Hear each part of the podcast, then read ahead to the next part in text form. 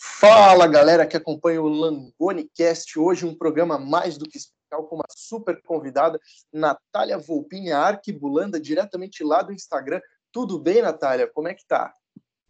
Oi, Lucas, tudo bem? Tá tudo ótimo por aqui. É, fiquei muito feliz com o seu convite. Estou é, muito empolgada para falar um pouquinho sobre a minha trajetória aqui. Que legal, Natália. Se apresenta um pouco para a galera, conta para o pessoal sobre o teu Instagram, manda o teu arroba para a galera te conhecer. É, Oi, gente, o meu nome é Natália Volpini, eu tenho 18 anos e recentemente fui aprovada né, no SISU 2020.1 no curso de arquitetura na Universidade Federal de Alagoas, aqui né, do meu estado. E eu tenho o Instagram de estudos há mais ou menos um ano, é o arroba arquibulanda, underline, é, eu criei para me incentivar nos estudos, porque eu sempre tive muita preguiça de estudar. E aí eu acabei influenciando outras pessoas a isso também, incentivando. E atualmente eu estou compartilhando muitas dicas de redação, que é uma coisa que eu amo. Tu gosta bastante de redação, então como é que, como é que foi o teu desempenho em, redação no, no Enem esse ano? É, eu gosto muito de redação. Eu tirei 960 na redação. Eu perdi 20 pontos na C1 e 20 pontos na C3.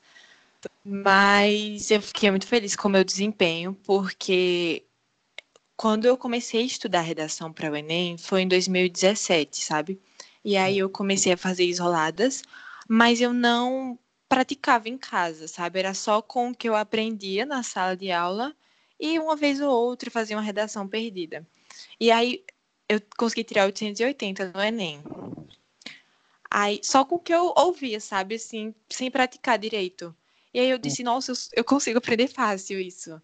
E aí, em 2018, eu meio que já tava, tipo, eu me garanti, sabe? Eu fiquei meio que me senti muito cômoda com aquela nota e eu, ah, eu sou boa em redação, sabe? E eu não praticava também. E aí eu permaneci na mesma nota, no 880. E aí, quando foi ano passado, eu decidi que. Eu falei, poxa, se eu conseguir aprender só escutando e vendo, sabe, como fazer uma redação, tirei uma nota boa, 880, foi quase 900. Se eu me esforçar, se eu praticar, sabe, eu vou conseguir chegar no mil. E foi bem quase, sabe? Mas enfim, é, foi tipo, me esforcei bastante para isso. E foi consegui ter o desempenho que eu queria. Como é que tu fazia assim a, a, tua introdução? Porque o pessoal geralmente me pede muita dica de redação e embora eu, eu tenha tido uma, uma boa nota, essa não é a minha especialidade. Assim, como é que tu fazia? Vamos passo a passo, assim, todos os parágrafos. Como é que era a tua introdução? Pronto, vamos lá. É, eu tenho até uma redação minha aqui, se quiser eu posso ler. Ah, seria ótimo. Pronto. É, nessa minha redação, eu fiz sobre é, o trabalho infantil e a violação do Estatuto da Criança e do Adolescente. Foi uma das maiores notas que eu tirei treinando, sabe? Uhum. É, durante ano passado, que eu consegui tirar 980. Eu só perdi 20 pontos na minha conclusão, porque eu repeti um, um termo que não era para ter repetido e talvez tenha ficado um pouco confuso a minha segunda finalidade, porque eu faço sempre duas, duas soluções completas na minha conclusão. Então, eu vou começar falando um pouquinho né, sobre a introdução, como eu faço. Geralmente, eu gosto de começar ou com a alusão histórica, ou com a citação, ou eu gosto de explicar, sabe? Logo, como assim? que é dando um, um dando meio que um pouco do meu ponto de vista. Por exemplo, é, tal coisa é isso, isso, isso e aquilo. Aí depois eu jogo a, a contextualização para comprovar o que eu falei, entendeu? Mas uhum. geralmente eu sempre contextualizo primeiro. E aí, nessa minha, nessa minha redação sobre o trabalho infantil e a violação do Estatuto da Criança e do Adolescente, eu usei Cinderela na minha introdução. Ah, legal. É, eu coloquei bem assim. No clássico conto Cinderela, adaptado pelos irmãos Grimm, a adolescente é exposta à obrigação diária do trabalho doméstico por parte da família. Cenário que só é transformado a partir da intervenção da fada madrinha. Então, né, eu estava falando sobre trabalho infantil E aí eu joguei a situação da Cinderela, né? Que ela era obrigada a trabalhar. E ela só saiu daquilo quando surgiu alguém, sabe? Um agente externo. Uhum. Aí eu prossegui. Nesse sentido, usando conectivo, né? Porque a gente sempre tem que usar nos nossos textos conectivos intratextuais e intertextuais. E esse, nesse, nesse sentido, nesse contexto, eu sempre usava, é, é, é, muito bom, né? Tu, praticamente um coringa, né? Tu usar esses, esses pequenos... Né? Exatamente, porque, tipo, os conectivos, eles aumentam muito a nossa nota na C4, sabe? E aí, um conectivo que você deixar de usar na sua redação, você já vai poder perder ponto por causa disso. Então, é, a gente, no total, são. Estou contando aqui mais ou menos. São uns 12 conectivos, mais ou menos, em cada redação. O único lugar que você não vai usar um conectivo, que não precisa, no caso, seria no começo da introdução. Mas uhum. depois de todo ponto, você tem que começar usando um conectivo, sabe? Para dar é, ligação ao seu texto. Sim, sim. E aí eu vim, né, com nesse sentido. Nesse sentido, tal responsabilidade compete ao núcleo familiar, à sociedade e ao governo garantir os direitos dos menores. Aí eu fui e joguei, né, que trazendo para nossa realidade, a fada madrinha, né, da Cinderela, quem tinha que fazer esse papel era a própria família, a sociedade e o governo, para uhum. poder garantir os direitos dos menores. Porém, as normas previstas por lei não são efetivadas, na maioria das vezes, ou desculpa, vou ter aqui na maioria dos casos, devido à normalização da mão de obra infantil e à necessidade de complementação de renda, principalmente na população brasileira que possui baixa renda. Então, essa foi a minha Introdução. Eu vim com a contextualização da Cinderela, falando sobre é, o fato dela vivenciar uma situação né, de trabalho infantil. Mostrei quem era que era responsável por garantir esses direitos, sabe? E mostrei que isso não acontecia, não era efetivado essas normas. E aí uhum. eu usei aqui o na maioria dos casos, que às vezes a gente tem que ter cuidado com as afirmações que a gente faz na nossa redação. Sim. Porque se eu tivesse falado que as normas previstas por lei não são efetivadas devido tal coisa, eu estaria afirmando que de forma alguma ela é efetivada. E não é isso que acontece. Existem casos que ela é efetivada, mas existem muitos casos que ela não é. Então, a gente tem que ter cuidado com as é, afirmações que a gente faz, tipo, absolutas, tipo, nunca, sempre, porque sempre tem uma exceção à regra. As generalizações, né? Tu Exato que se tu vai dizer que nenhum, que a lei não funciona, então tem alguma coisa errada, porque a gente conhece casos, né, em que em que ela funciona. A gente está tratando das particularidades dos casos em que infelizmente isso não acontece, né? Mas... Isso. E aí muito, muito, sucinta, mas muito clara essa tua, né? A gente já percebe assim uma uma estrutura toda desenhada, né? O contexto, a apresentação do tema, a tese, um encaminhamento para a solução, o problema bem bem direitinho. Como é que tu Sim. chega assim nessa nessa clareza de ideias para expor? Então, é, eu tenho muito medo de deixar o meu texto cíclico, de começar a jogar uma informação e depois estar tá jogando ali de novo, sabe? E falar sobre aquele assunto, tipo, muitas vezes e eu costumo criar divisões na minha cabeça, sabe? Então, tipo assim, eu, eu sempre tento. Até chegar nisso foi, digamos que, muito treino, muita prática. Por isso que redação a pessoa precisa fazer várias, sabe? E às vezes tem muita gente que acha que tá, tipo, fazendo a redação muito boa e quando leva, tipo, digamos que uma, uma correção, assim, bem pessimista, né? Por exemplo, se você pegasse um corretor muito pessimista, você ia ter uma nota lá embaixo. E às vezes a pessoa não consegue tirar proveito dessa situação para ver o que é que ela poderia ter melhorado, sabe? Uhum. E aí eu, eu levei várias correções pessimistas, assim, de tipo refazer redações, ou então notas muito baixas. E eu fiquei muito frustrada com isso, eu meio que relutei, sabe? Sendo que depois eu abri a minha mente e eu disse, não, é, para aprender, eu, pre... eu, preciso reconhecer a minha ignorância, não é mesmo? Eu preciso reconhecer que eu não sei, eu só sei que nada sei, né? Eu preciso reconhecer que eu não sei para poder aprender. Então, é, eu abri, sabe, as possibilidades de perceber o que é que eu estava errando. E aí eu comecei a ver que eu jogava muitas informações no meu texto, muita contextualização, e aí eu deixava o meu texto expositivo. Eu não estava mostrando é, o meu lado, então, tipo, o meu ponto de vista, ou então deixando o meu texto bem claro com as informações. E eu pensei, como é que eu vou mostrar o meu ponto de vista, sabe? Eu não conseguia entender isso. Para mim, só ter a contextualização e falar sobre o assunto assim, né? Pela contextualização, eu achei que eu já estava abalando. E aí eu percebi que não era isso. E aí eu comecei é, a tentar tipo, escrever cada vez mais argumentando. E eu achava que eu tinha feito uma super argumentação e vinha com a corretora. Argumente mais. Eu dizia, meu Deus, como é que eu vou argumentar? Então eu comecei a pensar bem assim. Um repórter, quando vai escrever uma notícia, geralmente é uma coisa nova, ninguém sabe sobre aquilo. Então, naquele espaço que ele tem para falar, ele tem que transmitir todas as informações possíveis, de uma forma bem clara, que qualquer leitor possa entender. Então, eu comecei a aplicar isso, tipo, na minha redação, sabe? Como se eu fosse redatora de algum jornal e eu tivesse que falar sobre esse assunto para uma pessoa que não sabia nem o que era trabalho infantil, vamos dizer assim. Uhum. Então, para uma pessoa que não sabe, o que é que eu preciso chegar e dizer para ela, sabe?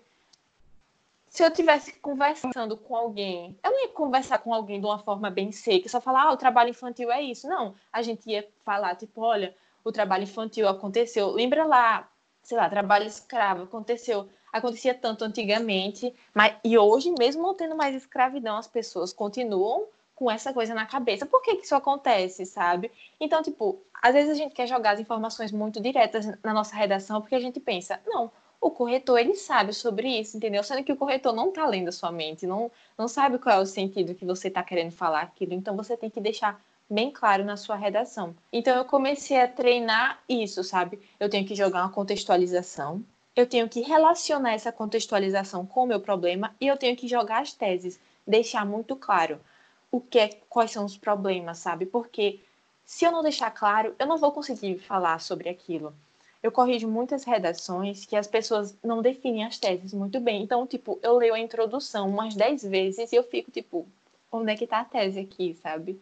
Porque é, eu penso assim, tese 1 eu vou ter que falar sobre ela no desenvolvimento 2. Então, toda a minha contextualização é voltada para aquele problema, toda a minha argumentação é voltada para aquele problema. Quando eu vou para o desenvolvimento 2, eu acabei aquilo, não que isso desconecte totalmente o meu texto, mas o que eu tinha para falar sobre esse assunto foi nesse parágrafo. Agora eu vou continuar com outro assunto, falando sobre esse outro problema, sabe? Para não misturar as ideias deixar isso bem divididinho. E aí isso acaba construindo o texto, sabe? Deixando ele mais rico. Então, muitas vezes tu pega uma redação de um aluno e começa a se perguntar, tudo bem, mas o que que essa pessoa está querendo me dizer, né? E isso é uma coisa que não pode acontecer lá na hora da, da correção Exatamente. do Enem, né? Exatamente. Exatamente. Então eu sempre falo para eles bem assim: olha, eu sou aqui o corretor que você vai odiar do Enem, entendeu? O corretor hum. pessimista, porque eu quero que você aprenda agora a não ter que passar por isso lá na hora, entendeu? Seria muito bonito chegar aqui e dizer, por mais que eu entenda a ideia que ela quer passar, eu precisei reler o texto umas, sei lá, cinco vezes para poder compreender o que ela queria transmitir. E o corretor tem três minutos para corrigir uma redação no Enem, sabe? Ele não vai corrigir tão detalhado. E quanto mais o seu texto fluir, é, menos pausas ele vai fazer e menos erros ele vai encontrar, sabe? Sim, sim. É, a gente sabe que a correção da redação do Enem ela é brutal, né, para os corretores. São centenas de redações por dia e eles recebem muito pouco. Então, o aluno ele tem que ter em mente que, às vezes, se a tua redação for a quinquagésima que o cara lá for pegar, ele não vai estar com o ânimo de ler duas, três vezes o texto para entender o que, que a pessoa quis dizer, né? Exatamente. E isso pode ser prejudicial, porque ele pode ou te dar uma nota muito ruim, ou ele, tipo, já leu várias vezes, está cansado e vai, ah, vou dar essa nota, tipo, sabe, como se fosse uma nota boa para a pessoa, sendo que talvez o texto não merecesse aquilo, mas meio que sorte, sabe? Uhum. É, aconteceu isso comigo já uma vez, no meu primeiro ano, eu tirei 760 na minha redação. Eu nunca tinha feito uma redação assim, modelo Enem. E eu fui entregar para minha professora, né? Porque eu queria saber se eu tinha todo aquele domínio, sabe? Porque, meu Deus, 760, como assim? No primeiro ano do ensino médio, né? Eu fui entreguei, ela corrigiu, ela, ela deu 500 e pouco. Tipo, uhum. ela disse, ó, a sua nota teria sido 500 e pouco, não teria sido 760. E eu mandei para outro corretor também, desse mesmo lugar, e ele falou, porque a minha introdução, ela teve duas linhas e meia. Nossa. Tipo, duas linhas e meia, entendeu? Eu não sabia o que eu tava fazendo ali. Ele falou bem assim: é, eu não teria nem corrigido a sua redação se eu fosse o corretor do Enem, porque isso não é introdução, sabe? Não tinha tese. Uhum. Enfim, então, tipo, com certeza foi uma situação de sorte ali que passou. O corretor estava cansado demais para se questionar sobre aquilo e só foi. Pois é, às vezes eles pegam e atribuem notas, por exemplo, 600 e tanto, 700 e tanto, que é justificável, às vezes, na hora de fazer o espelho, né? Se tu fizer um malabarismo, tu justifica aquela nota ali. É diferente, por exemplo, deles darem uma nota super baixa, tipo 400, que com certeza teria que ter uma análise muito mais criteriosa, ou então uma nota muito acima, assim, mais de 850, que também teria que ter uma análise criteriosa, né? Então, essas notas um pouco entre os dois extremos, elas acabam às vezes sendo os coringas, né, do, dos corretores, né? Exato, tipo, ah, vou jogar essa nota aqui porque ninguém vai ter que reavaliar, não vou ter que ficar lendo várias vezes também para saber se era menos ou não, e uma nota mediana e pronto. Pois é, e a redação do Enem ela não tem nem recurso, né? Tem o, alguns concursos públicos, por exemplo, a, a ESA e a SpaceX, eu, eu fiz a ESA e o mínimo para ser aprovado tem que ter nota 5 na redação. Aí eu tirei quatro e pouco e pedi recurso, tipo, encaminhei minha redação uhum. para uma professora que ela olhou aquilo ali, olhou o edital, fez tudo direitinho e mandou dizendo, ó, oh, não, eu acho que podia ser maior por causa disso, disso, disso. Mandei eles recorrigir a redação e, e veio com uma nota maior e foi aprovado. Mas no Enem não tem isso, né? O cara não, corrigiu, não tá mesmo. ali a nota e já era. Pois é, e eles tiram, tipo, assim, né, descarta muito, porque eu conheço casos de pessoas que ultrapassaram, tipo, uma perna da letra, ou então uma letra da linha é, final da, da, daquela, tipo, ah, sei lá, linha 19. E quando chegou no final, não tinha espaço e ela tentou ali forçar a barra, sabe? E aí, uhum. ela, tipo, teve a redação zerada por causa disso. Nossa. Ou então, quando a pessoa tenta recursar depois, né, tipo, ah, minha redação não tava ruim, que não sei o quê, sendo que do que que vai adiantar, sabe? Não vai ter mais como mudar a sua nota. Não vai ter como, tipo, reorganizar, sabe? Depois que todo mundo bota nota no SISU, é tudo muito feito às pressas. Então, não tem jeito. É tipo, tem que te dar mais um ano. Uhum. E o desenvolvimento, como é que tu fazia o primeiro e o segundo? Como é que, como é que tu encaminhava as coisas? Então, é, o desenvolvimento foi o que eu, a coisa que eu mais demorei para conseguir aperfeiçoar no meu texto, né, justamente por conta de não entender como é que você faz uma argumentação.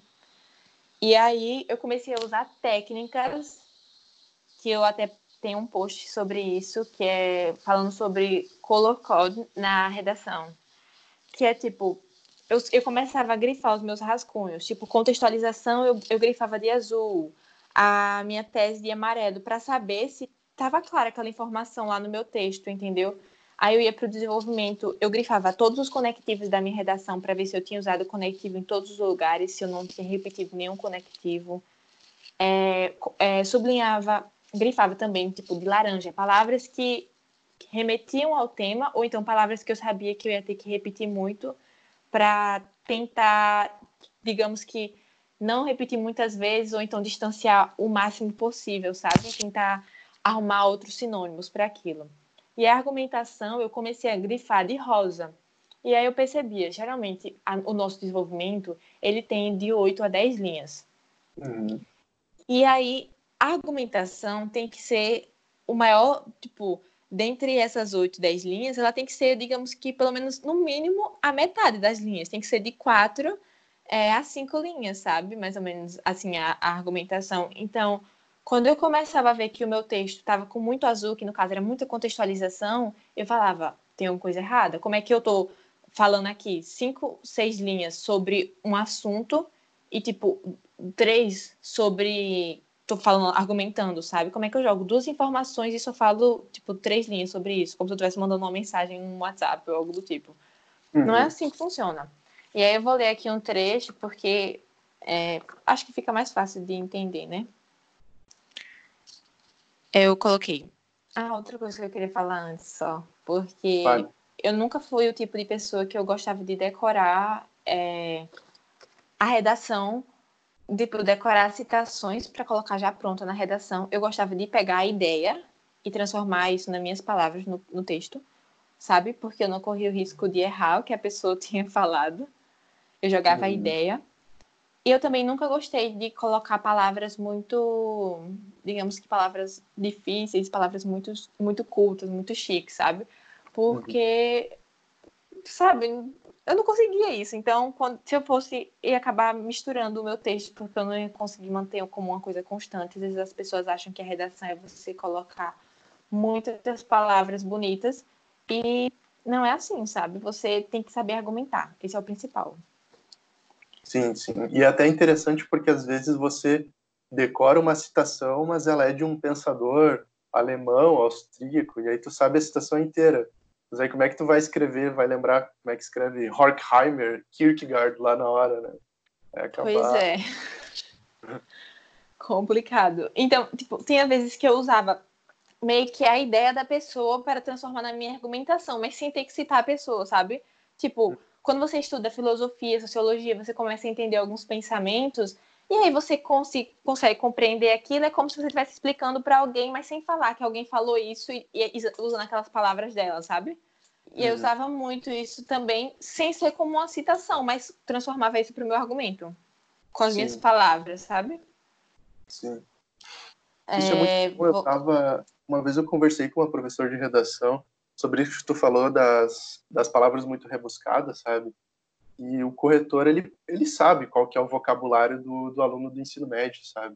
Então, Exato. se tu acabar forçando a barra, não vai ficar natural, vai ficar desconexo do texto e pode ser que, que, que não vá surtir o efeito esperado, né? Então, muitas vezes, vale mais a pena a gente trazer as coisas para um contexto mais, mais nosso, né? Mais real. Sim, com certeza. Eu vou ler aqui é, o meu D1 e depois eu vou fazer fazendo alguns comentários. Uhum. É, de certo, períodos históricos configuram pensamentos e ideologias difíceis de serem desconstruídas. Por exemplo, no período escravocrata, filhos de escravos já nasciam fadados à exploração de serviço e à mão de obra barata. Com o passar dos anos, essa situação de atividades laborais foi normalizada para os incapazes, pois tornou-se uma questão cultural. Esse termo, atividades laborais, para mim era um termo desconhecido, até a minha professora de redação ter comentado sobre ele. E aí, uma coisa que ela treinou muito era sempre quando fosse começar a escrever um texto, escrever todos os sinônimos que vinha à mente. Por exemplo, se eu estou falando sobre trabalho infantil, quais palavras eu posso usar para não ter que ficar repetindo infantil, infantil, ou então crianças, ou então menores, sabe? Uhum. E aí ela falava: escreva logo todos os sinônimos que você consegue pensar. E aí, sabe quando a gente tá fazendo uma, uma atividade, quando é assim, no fundamental, que você tinha que preencher os, as lacunas, sabe? Com as palavras, tipo, tinha um quadro cheio de palavras e você tinha que preencher as lacunas embaixo. E aí você ia arriscando, assim, as que você já ia usando. Pronto. E aí, é, toda vez que eu fazia redação, eu escrevia os sinônimos, e aí, quando eu usava a palavra uma vez, eu ia lá e riscava, fazia um traço. E aí, se eu fosse usar de novo, eu riscava de novo. E aí, eu ia ter mais ou menos um controle de quantas vezes eu usei aquela palavra na minha redação para evitar que eu repetisse muitos termos. Nossa, isso é uma estratégia muito inteligente. Nossa, fenomenal. e aí, eu continuei aqui, né? Simultaneamente essa ocupação obrigatória é defendida pelos pais e responsáveis legais por formar caráter e evitar o mundo das drogas, do crime e da prostituição. Assim, são sujeitos a rotinas exaustivas que geram sequelas físicas e emocionais e nem sempre recebem dinheiro. É comum trabalharem na venda, é, na venda e no carregamento de mercadorias pesadas nas feiras, na extração do sururu e na quebra da castanha. Aí, essa foi a minha, o meu primeiro parágrafo de desenvolvimento. Eu joguei a contextualização. Tipo, eu, eu defendi né, que era muito difícil quebrar algumas ideologias.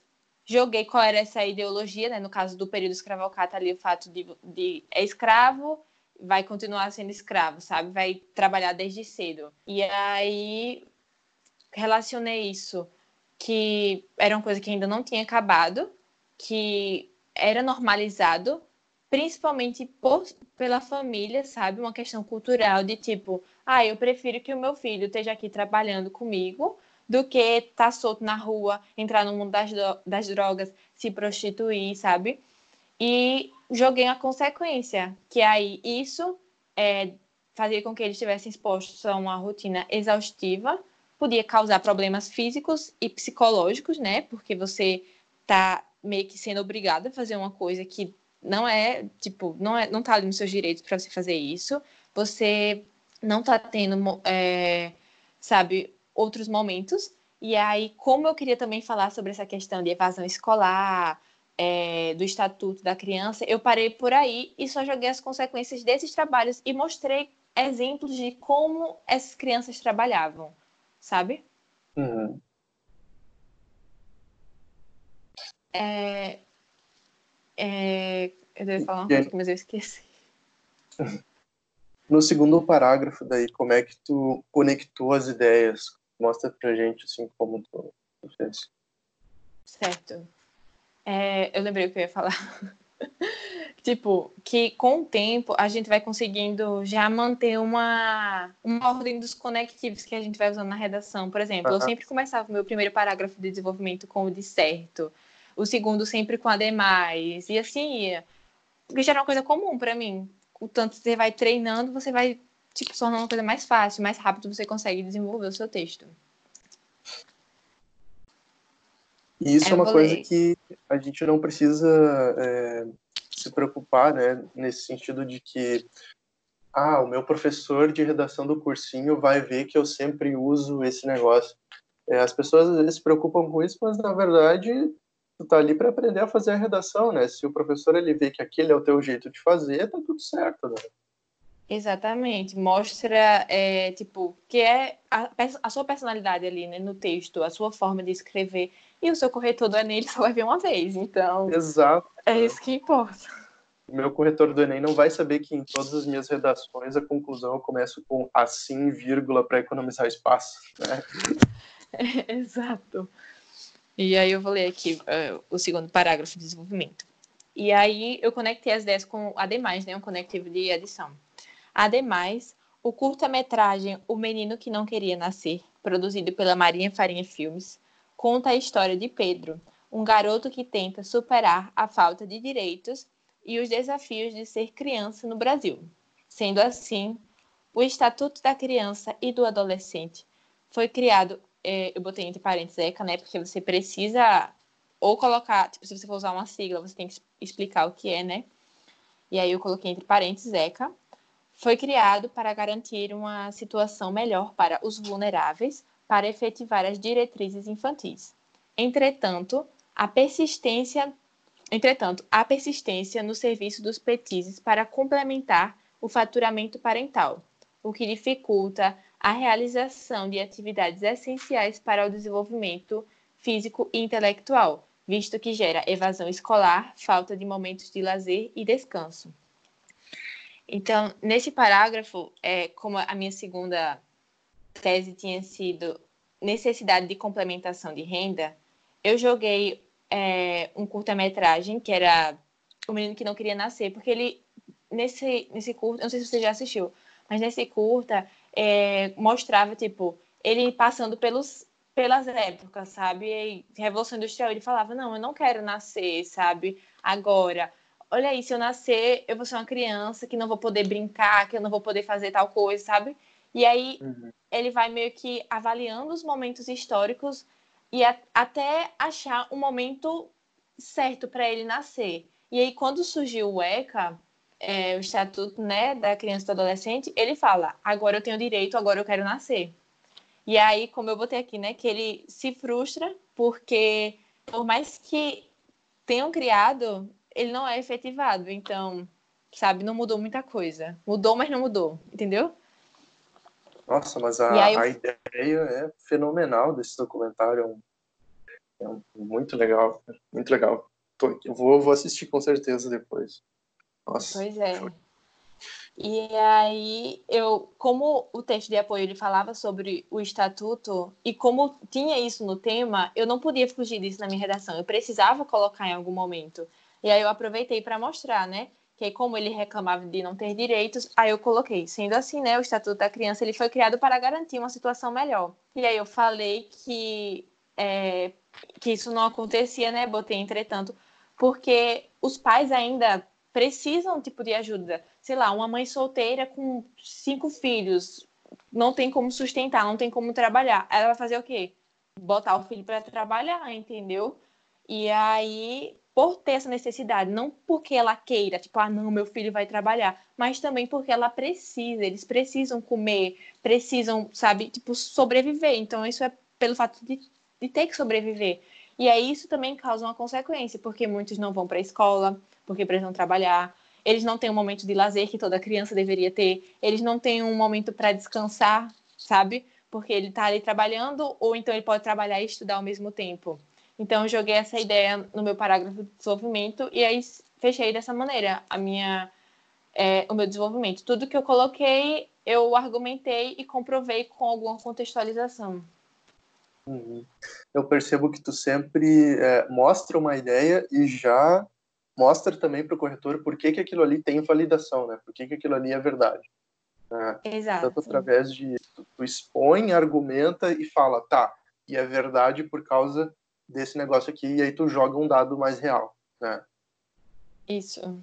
Eu gosto de, de fazer um, um pouco disso na minha redação.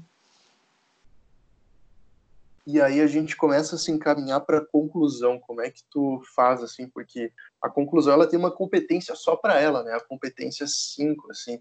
E é, é uma era uma das minhas maiores dificuldades até eu encontrar o meu modelo de conclusão, mas eu vejo que muita gente ainda tem dificuldade nessa competência, é bastante difícil de gabaritar ela, inclusive, né?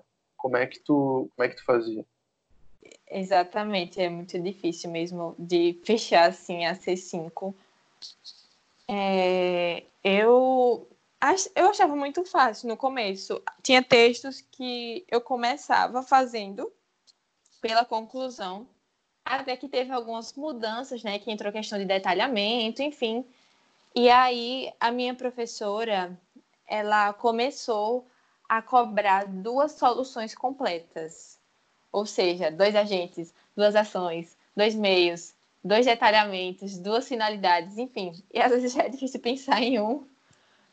E aí, uma coisa que eu aprendi é o seguinte, na conclusão: se você não expôs o problema no texto, você não tem como solucionar uma coisa que você não falou sobre.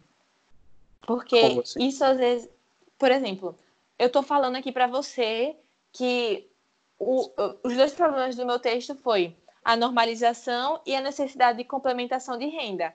E aí eu chego lá e, tipo, quero botar uma solução que não tem nada a ver com isso que eu falei, mas que também seria uma solução para o trabalho infantil, mas eu não expus sobre isso, entendeu?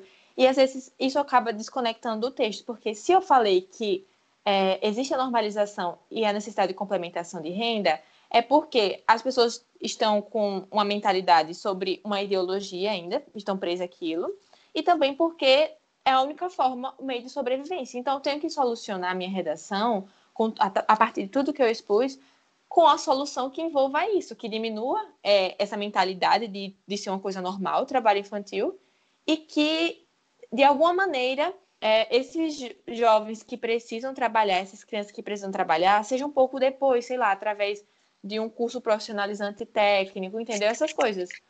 Uhum. É, o que muitas pessoas assim se confundem muito na redação, eu me confundo muito, me confundi também muito na questão de, do detalhamento. Porque geralmente o que tende a pessoa a detalhar é o meio.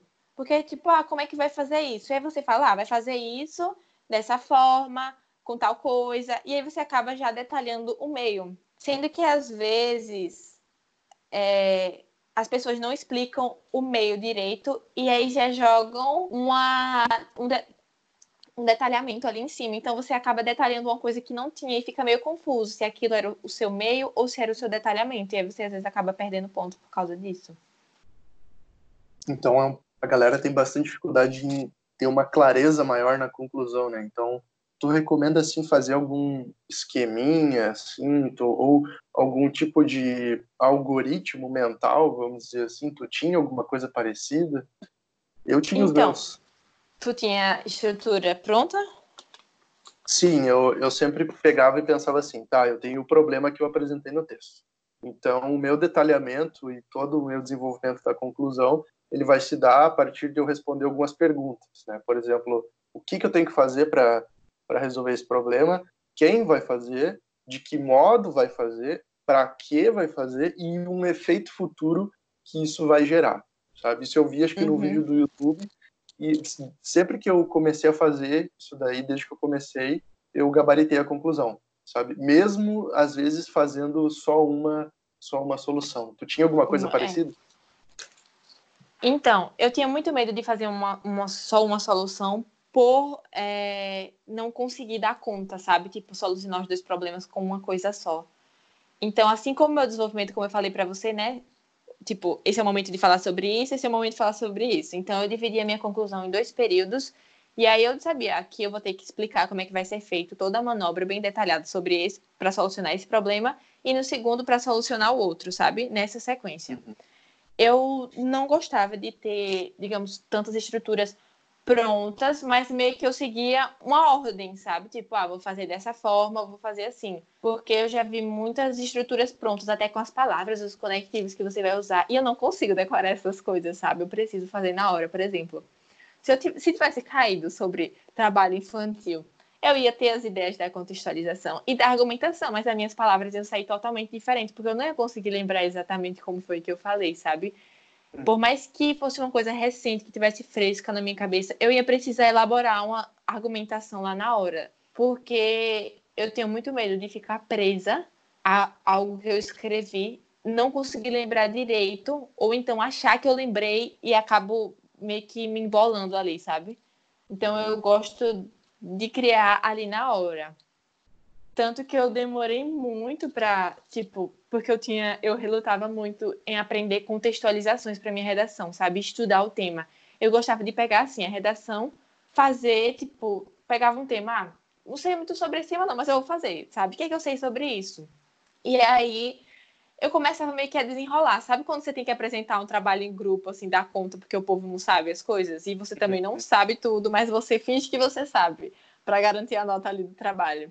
Então você começa ali a apresentar, e aí eu tentava fazer isso. E por que, que eu sei sobre isso? Porque, tipo, a gente não é totalmente cego, digamos, sobre os assuntos. A gente tem uma noção das coisas que acontecem, a gente tem sempre alguma coisa que dá para relacionar. Então, é meio que ter um jogo de cintura na, naquela situação. Então, eu gostava, tipo, de meio que você pega de surpresa e fazer eu pensar sobre aquilo, porque eu falei, eu tenho que aprender a escrever sobre qualquer tema. Pode, pode ser um tema, lá na hora posso chegar, pode ser um tema que eu sei, pode ser um tema que eu não sei. E o que vai importar é eu saber escrever. E é isso que pega muita gente na redação, porque o tema do ano passado, cinema, tipo, pegou muita gente desprevenida. Eu, quando eu olhei assim, eu disse, meu Deus, que, que é que eu vou falar sobre isso, sabe? Mas é, já era uma coisa que eu estava preparada, sabe? Eu sabia que poderia ser qualquer coisa ali. E aí, por saber, por ter praticado escrever sobre temas que eu não não estava tipo estudando sobre é, ou que eu não tinha tanto conhecimento assim a fundo, eu consegui desenvolver porque eu, eu entendi o que, é que a estrutura da redação pedia, sabe? Então, por mais que eu não soubesse, eu ia ter que arrumar um jeito de encaixar uma argumentação sobre aquilo, de problematizar. Porque se estava ali era porque era algum problema de alguma forma, sabe? Então, eu gostava de criar muitas coisas na hora. E aí, na minha conclusão é, desse texto, eu vim com o conectivo, né? Eu botei logo. É necessário que o poder público, isso era uma coisa que eu sempre usava. E eu gostava de colocar, por exemplo, não só, sei lá, o poder público, mas eu gostava de botar, tipo, na figura da Secretaria Municipal de tal coisa. Porque aí é, eu estava jogando a responsabilidade para um órgão mais específico, não deixava uma coisa muito ampla, sabe? Tipo, o poder público, o poder público pode ser para resolver qualquer coisa, sabe? Ele não, tipo, ele vai destinar os problemas para cantos específicos. Então, deixa eu especificar isso aqui também, porque quanto mais rico em detalhes for o nosso texto, melhor.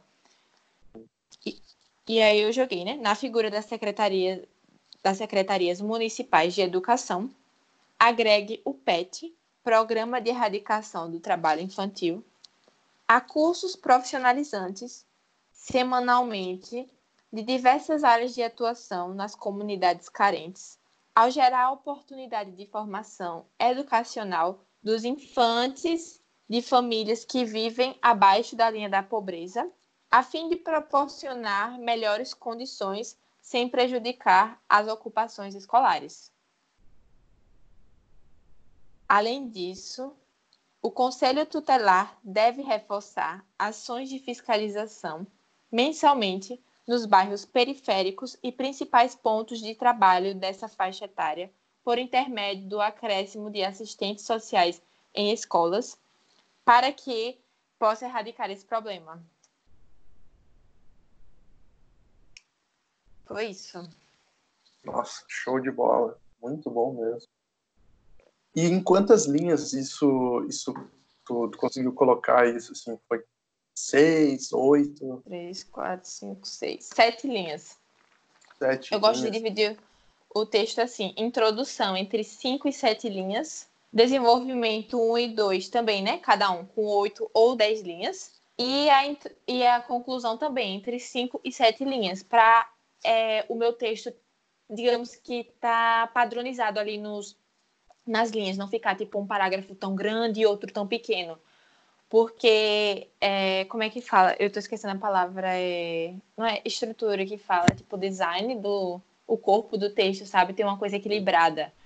Porque eu já vi também pessoas que, por exemplo, fez uma introdução de quatro linhas, é, fez desenvolvimentos pequenos, e aí, tipo, dez linhas na conclusão, sabe?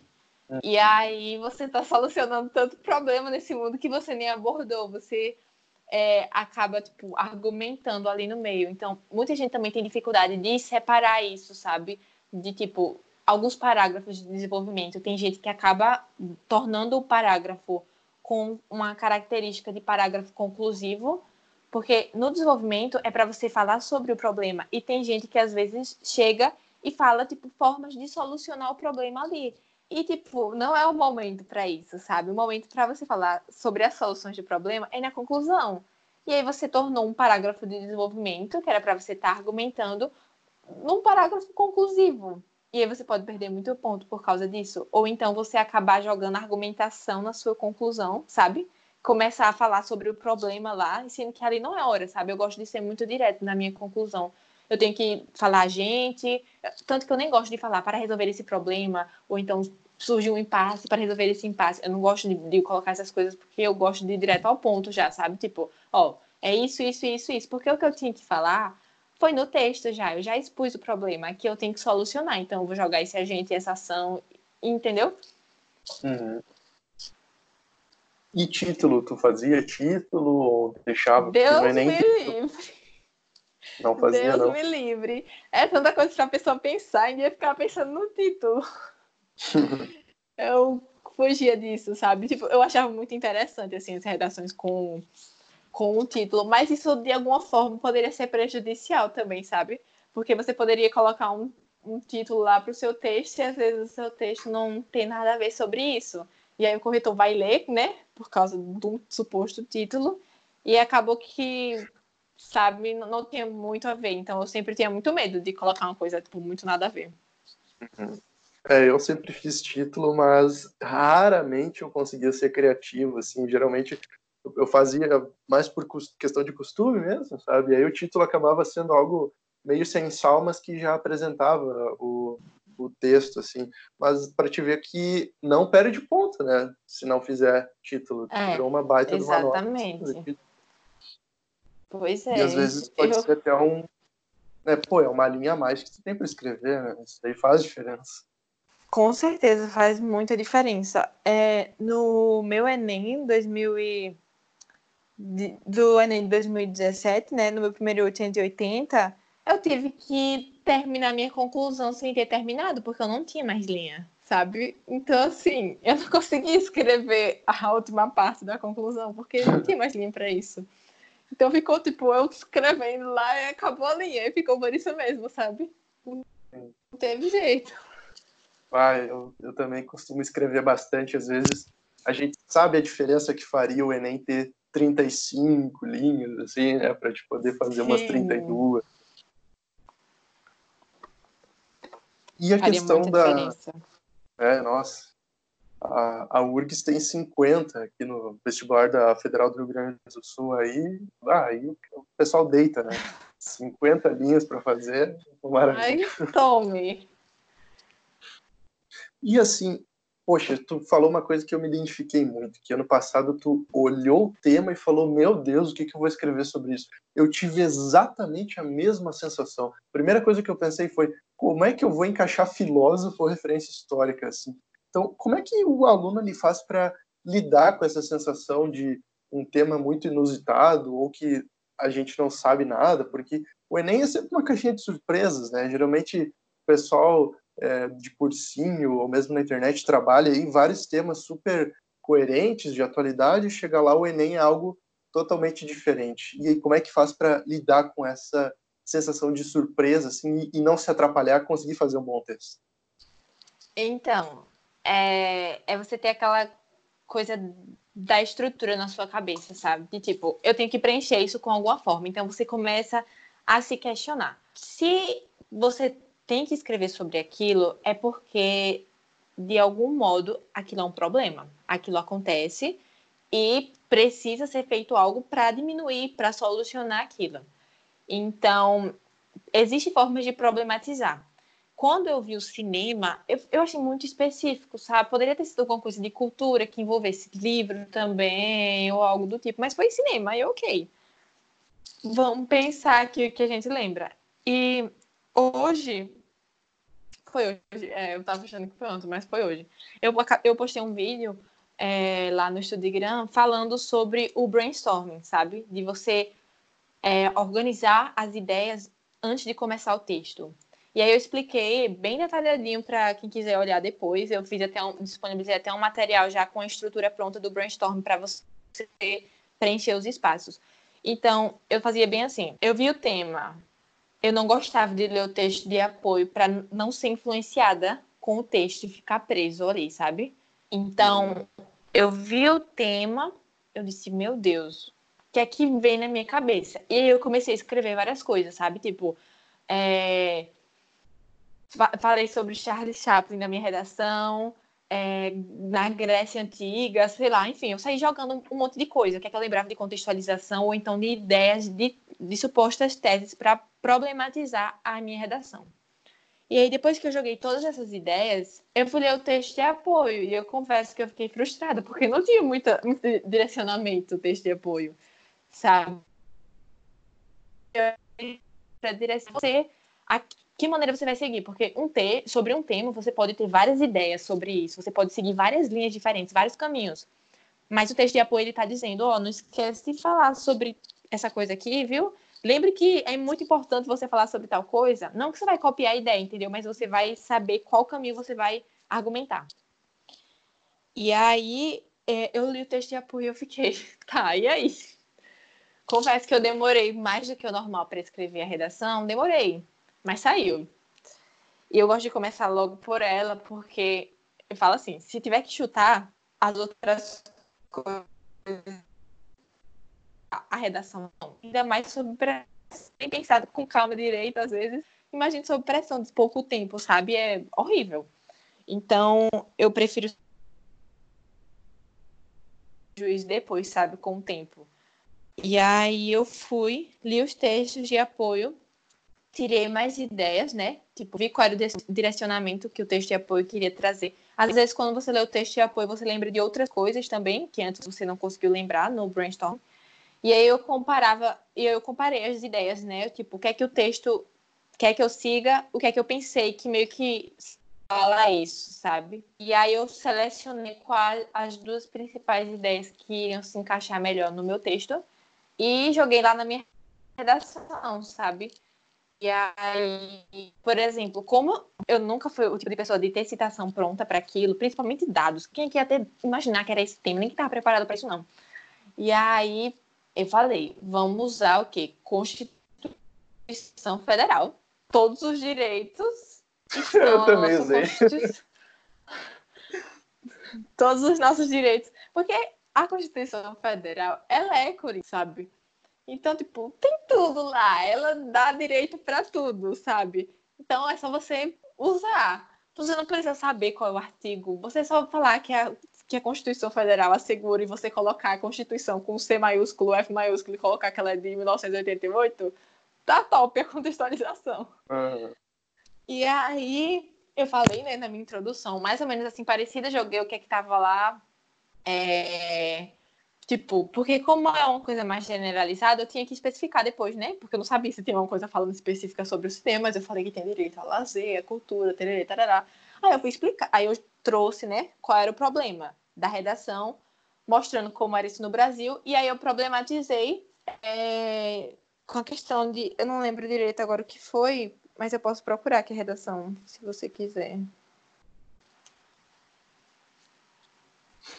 E assim, é, o tempo que o aluno demora para fazer a redação, quanto tu recomenda? Assim, uma hora, duas, uma hora e meia? O que, que tu diria assim? Então, é, isso é muito pessoal, porque eu sempre tentei tipo, fazer o mais rápido possível, sabe? A minha meta era fazer redação em uma hora, sabe? Uhum. Porque você, tipo, tava ali de boas, né? Você fazia bem rápido o brainstorm e começava a fazer o seu texto. Sendo que teve uma vez que eu consegui fazer uma redação bem rápida, sabe? Quando eu tava praticando bastante. Acho que eu consegui fazer uma, uma redação, tipo, uma hora e vinte, uma hora e quinze, uma hora e vinte, por aí. Acho que foi o mais perto que eu cheguei de uma hora. E aí, eu fui fazer um simulado, eu consegui desenvolver muito rápido a introdução, o desenvolvimento, sendo que quando eu fui pro 2 eu meio que me atrasei um pouco, sabe? E aí eu comecei a olhar para a hora e eu ficava tipo, meu Deus, eu já fiz uma redação com um tempo mais rápido que esse, estou perdendo muito tempo. E isso começou a me frustrar muito, sabe? E eu não conseguia me concentrar porque eu estava muito preocupada com essa questão do tempo.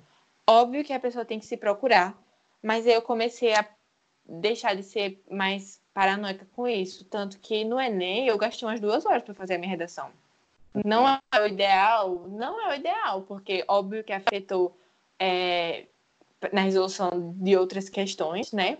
Mas, assim, linguagens humanas nunca foi meu forte. Eu não tinha me preparado para isso no Enem, entendeu? Então, hum. assim, eu estava preparada para fazer uma redação ali. Se eu tivesse que passar aquelas duas horas para fazer a redação, duas horas e meia, o que fosse, eu ia fazer é, eu, eu comecei a estudar tarde por causa de várias coisas que aconteceram ao longo do ano, então eu não tive o luxo de poder estudar tudo. Eu tive que selecionar qual era prioridade, sabe? Então eu sabia que redação, se eu estudasse, eu conseguia aumentar minha nota e eu consegui, né? Eu quase subi 100 pontos, eu aumentei 80 pontos.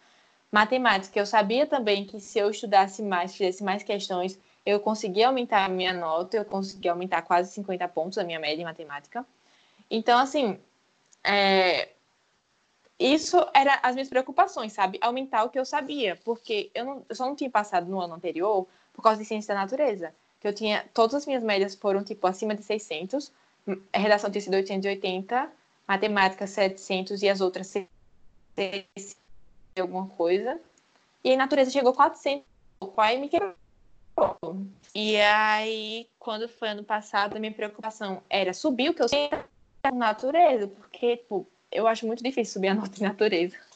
Demais, nossa. E, e aí eu disse, vou ter, eu não vou perder tempo, eu não tinha tempo, e eu também não podia perder estudando linguagens humanas, que por mais que eu aumentasse o número de acertos, não ia subir tanto a minha nota, e eu também não ia conseguir subir muito, porque eu não tenho muita afinidade com essas áreas. Então eu foquei no que eu sabia que, de certeza, eu ia conseguir aumentar minha nota, que foi redação e matemática, e é muito importante ter esse autoconhecimento na vida de vestibulando, porque foi um tiro, sabe? No escuro. Poderia ter ido muito mal na matemática, poderia ter ido muito mal na redação, mas era a minha chance que eu tinha, então eu apostei todas as minhas fichas nisso.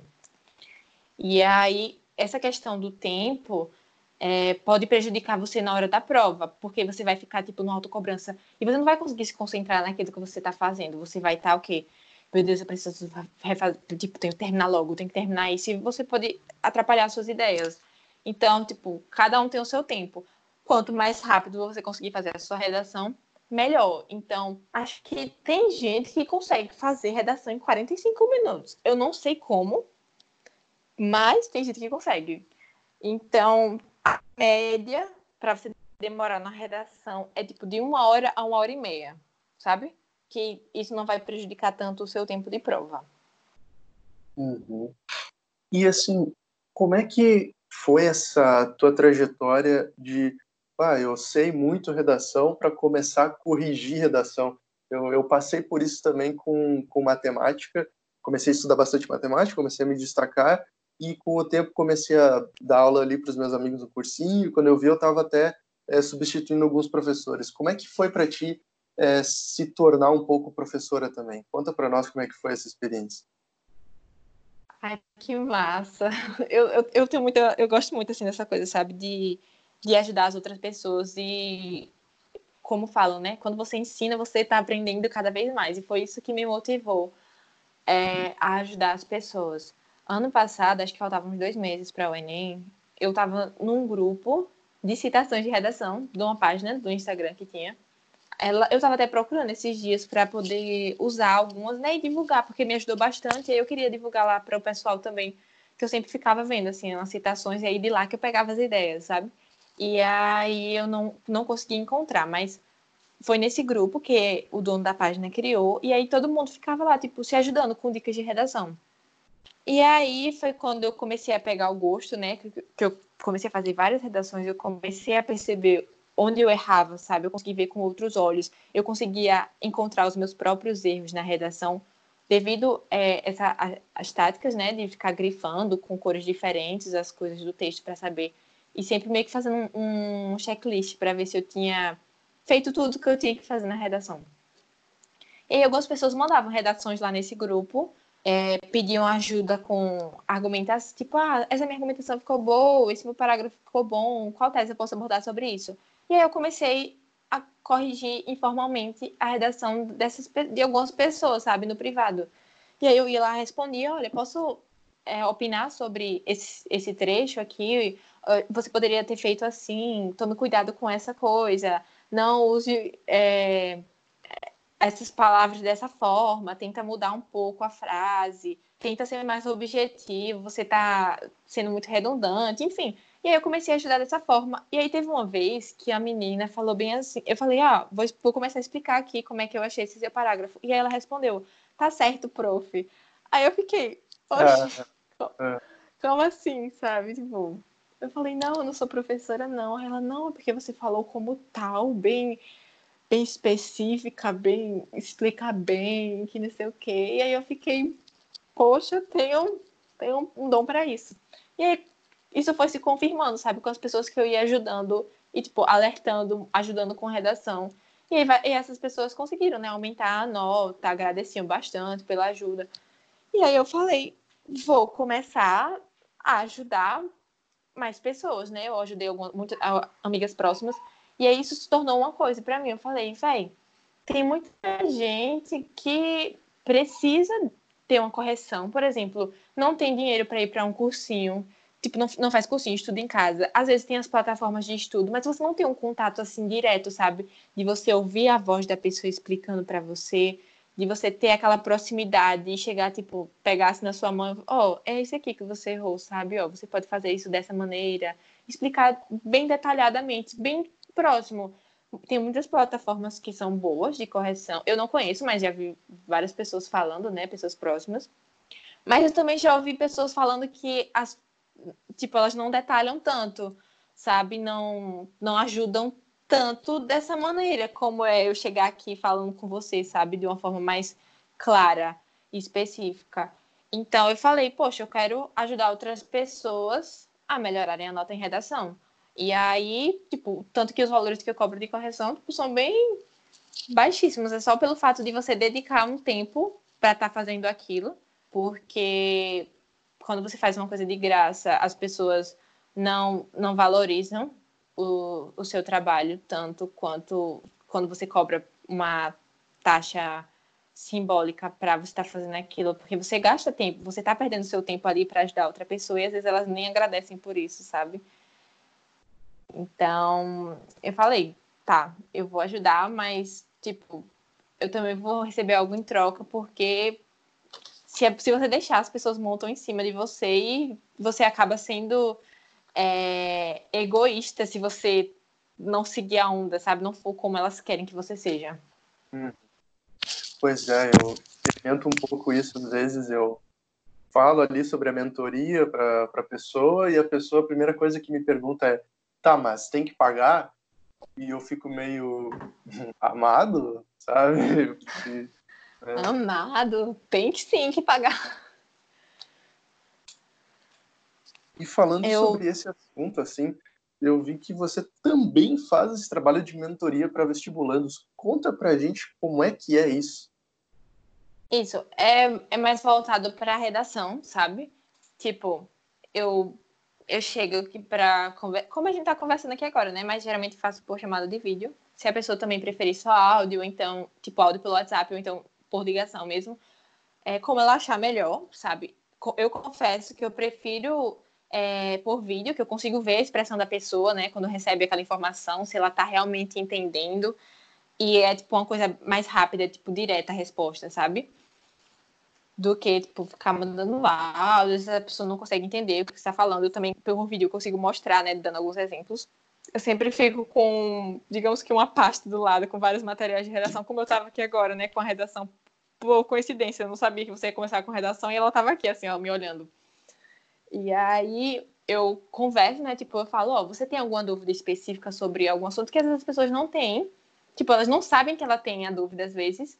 E aí eu posso ir explicando, aí eu chego e pergunto, né, se, se elas têm alguma dúvida específica sobre alguma competência ou qual é a maior dificuldade delas na redação. E aí eu vou conversando, explicando como é que elas podem mudar isso. Eu, eu deixo aberto também se a pessoa quiser ler algum texto para eu entender mais ou menos como é a forma de pensamento dela. E aí eu mostro para ela, tipo, começo a fazer perguntas. Por exemplo, teve uma menina que eu fiz uma mentoria com ela semana passada. E aí quando ela deu a introdução, eu não consegui entender, reconhecer qual era a tese dela. E eu fui perguntei qual é a sua tese. Ela deu umas três vezes e ela também não soube dizer qual era a tese, sabe? Então, tipo, às vezes eu posso falar, ó, oh, tá sem tese o seu texto. Mas quando a própria pessoa reconhece que não tem, sabe? Ela fica, caraca, não tem mesmo tese. Então, como é que eu posso fazer para ter uma tese no meu texto? Como é que eu posso deixar isso bem claro? E aí eu vou explicando, tipo, detalhe por detalhe, como se eu estivesse dando aula para a pessoa de acordo com a maior dificuldade que ela tem, sabe, para melhorar isso. Uhum. E assim, como que funciona o teu trabalho no Instagram?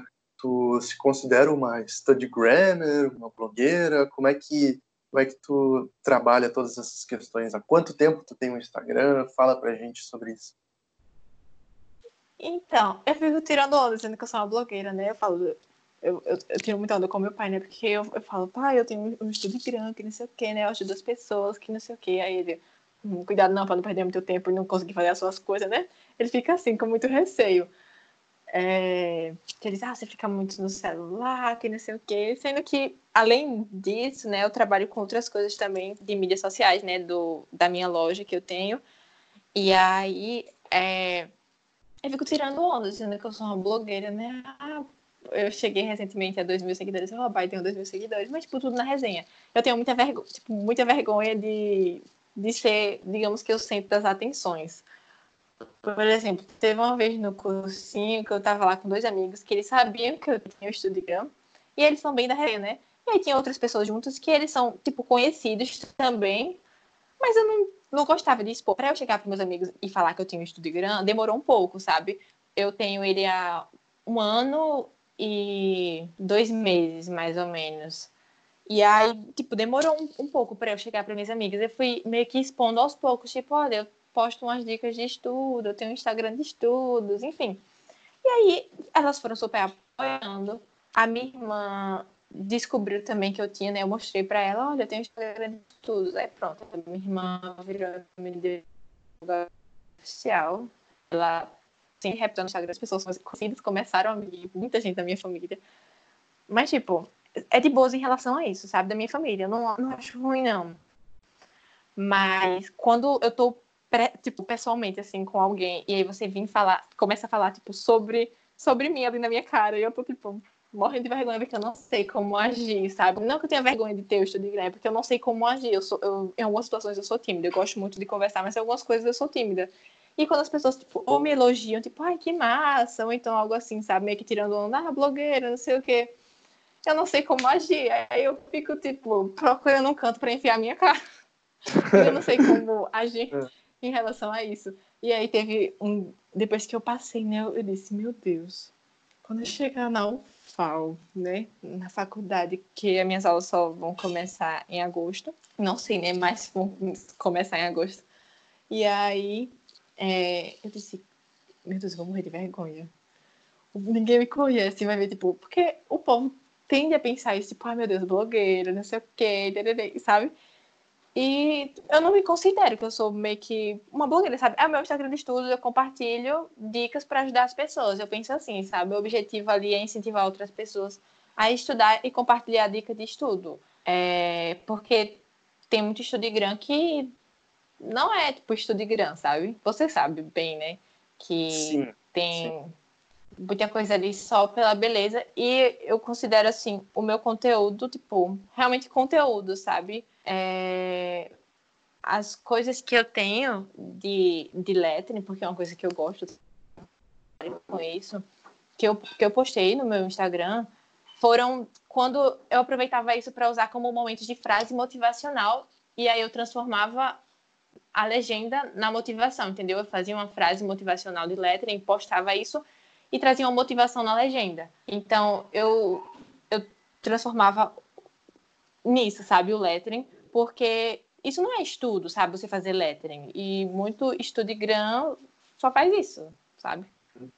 Pois é, eu vi um, um Studigram argentino uma vez que todas as fotos eram praticamente iguais, sabe? era a foto da, da mesa, assim, com os livros, e não tinha nem legenda, mas era bombadaço, assim, cheio de like. E eu fiquei pensando, meu Deus, essas fotos elas podem ter sido tiradas no mesmo dia e a pessoa está só repostando agora, sabe? É, é, claro que é bonito a gente ver né, essas fotos dos ambientes de estudo e tal, mas eu tenho um, pensamento bem parecido com o teu, assim, de querer trazer conteúdo mesmo, né? Não só uma foto bonita, algo mais estético, assim, né? Exato. E aí, tipo, eu acredito que esse é o objetivo. Isso não traz um reconhecimento, como o lettering é coisa bonita, mas não é importante, porque o meu objetivo é ajudar outras pessoas, sabe? Eu não tô pensando no, na questão de, tipo, ah, nossa, eu preciso ter um monte de seguidor, porque, tipo, eu tenho há um ano, se realmente fosse para fazer isso, eu tinha enchido um monte de hashtag, um monte de, de coisa divulgando, sabe, assim, que o povo faz loucamente, um monte de sorteio. Eu vim fazer um sorteio esse ano, fez um ano das minhas correções, sabe? E era. Me segue e reposte isso, sabe? Tipo, ajude meu trabalho. Eu tô querendo dar uma coisa pra você, mas eu também quero ter um reconhecimento. Óbvio que a gente quer ter um reconhecimento, né? Tipo, as pessoas verem que a gente tá fazendo aquilo, que a gente se esforça para ajudar ela mas não com foco de ter números, sabe? Porque número não significa nada. Eu descobri recentemente que existe um tipo uma calculadora de engajamento do Instagram, sabe? Nossa, e aí eu, eu, também não sabia. Eu, eu descobri, aí eu fui ver, tipo, Insta, o número assim de engajamento. Quanto mais você cresce com seguidores, ele diminui, certo? Mas quando você tá ali com 10% de engajamento, e significa que o seu perfil, sabe? Então, eu fui ver, tipo, perfis de 20, 30, com engajamento de, tipo, 0,82%, sabe?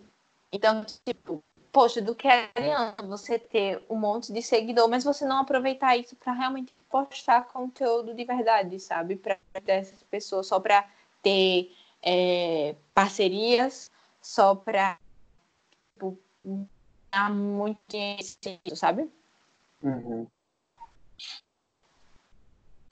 Pois é, eu vejo bastante. Uh, tem gente até que compra seguidores, assim. Isso é uma, um tiro no pé, né? Porque no fim. Isso é o auge. É, é, tu, tu vai ter ali 20 mil seguidores e 15 likes nas fotos, né? Isso daí não, não fecha muito, né? É. Exatamente. E o que assim, mais, mais gosta dessa dessa parte do, do StudiGram, assim, porque eu entrei tem muito pouco tempo, assim, eu entrei em dezembro de 2019, mas a gente vai é, colhendo algumas experiências, assim, e vai conhecendo outras pessoas do, do mesmo segmento, e, e, vai vendo como é que as coisas funcionam, assim, o que que tu mais gostou até agora? Então, a melhor parte para mim foi as pessoas, sabe? Conhecer as pessoas. Porque é, eu. Quando a gente está no colégio, a gente é bombardeado sempre com aquela coisa, tipo, ah, se você não estudar, você vai passar mais um ano, vai perder um ano da sua vida estudando para o vestibular. Eu odeio essa palavra, de tipo, perder, porque quando você está estudando, isso não é perder, tipo, você não está perdendo nada, sabe? Você está aprendendo, é conhecimento, ninguém pode tirar isso de você, sabe? Isso não é desperdício. Então, eu estava ali no terceiro ano, que foi um ano muito conturbado, eu quase entrei em depressão por causa do, tipo, do volume de coisas. Quis mudar de curso de última hora, sabe? Porque eu estava com medo de não passar. Justamente por ter essa pressão de tipo, meu Deus, não vou passar, vou ter que passar mais um ano estudando para vestibular. E foi o ano, tipo, mais incrível em questão de estudos, sabe? Por mais que eu tenha começado a estudar tarde, assim, só depois do meio do ano, eu consegui aprender tanta coisa. Eu sou, tipo, muito feliz por causa disso, né? Se eu pudesse, eu vivenciava 2019 de novo, sabe? Se fosse necessário, é, eu estaria ali naquele ano novamente, enfrentando tudo que eu enfrentei para conseguir aprender e estudar, porque eu sei que isso vai refletir muito no meu comportamento como estudante dentro da universidade, sabe?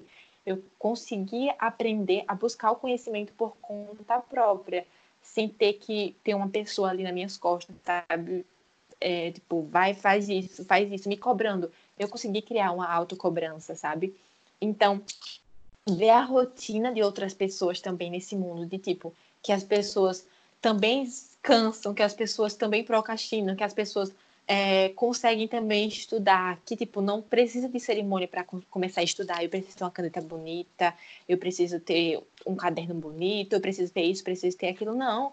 Abrir o livro, começa a estudar, sabe? Faz questão, é, ler, ver uma videoaula, enfim. Eu vi que não, não tinha cerimônia para isso, que você não só pode estudar se você tem que fazer um resumo, uma coisa muito esteticamente, sabe, perfeita. Não.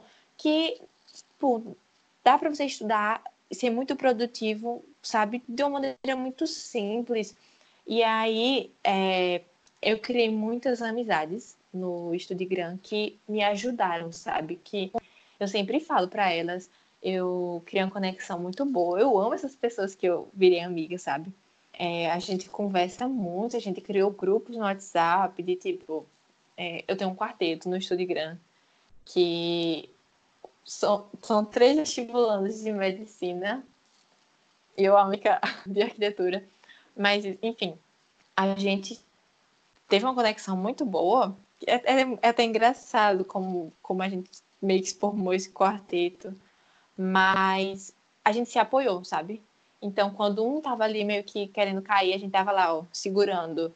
E isso me deu força, porque muitas vezes eu quis desistir, de tipo, tipo, não vai dar tempo, sabe? Em agosto, eu tava começando, tipo, ah, sei lá, era, acho que era agosto, tipo, julho barra agosto, 100 dias pro Enem, eu tava, tipo, começando um cronograma assim, porque eu não tinha estudado o ano todo, sabe?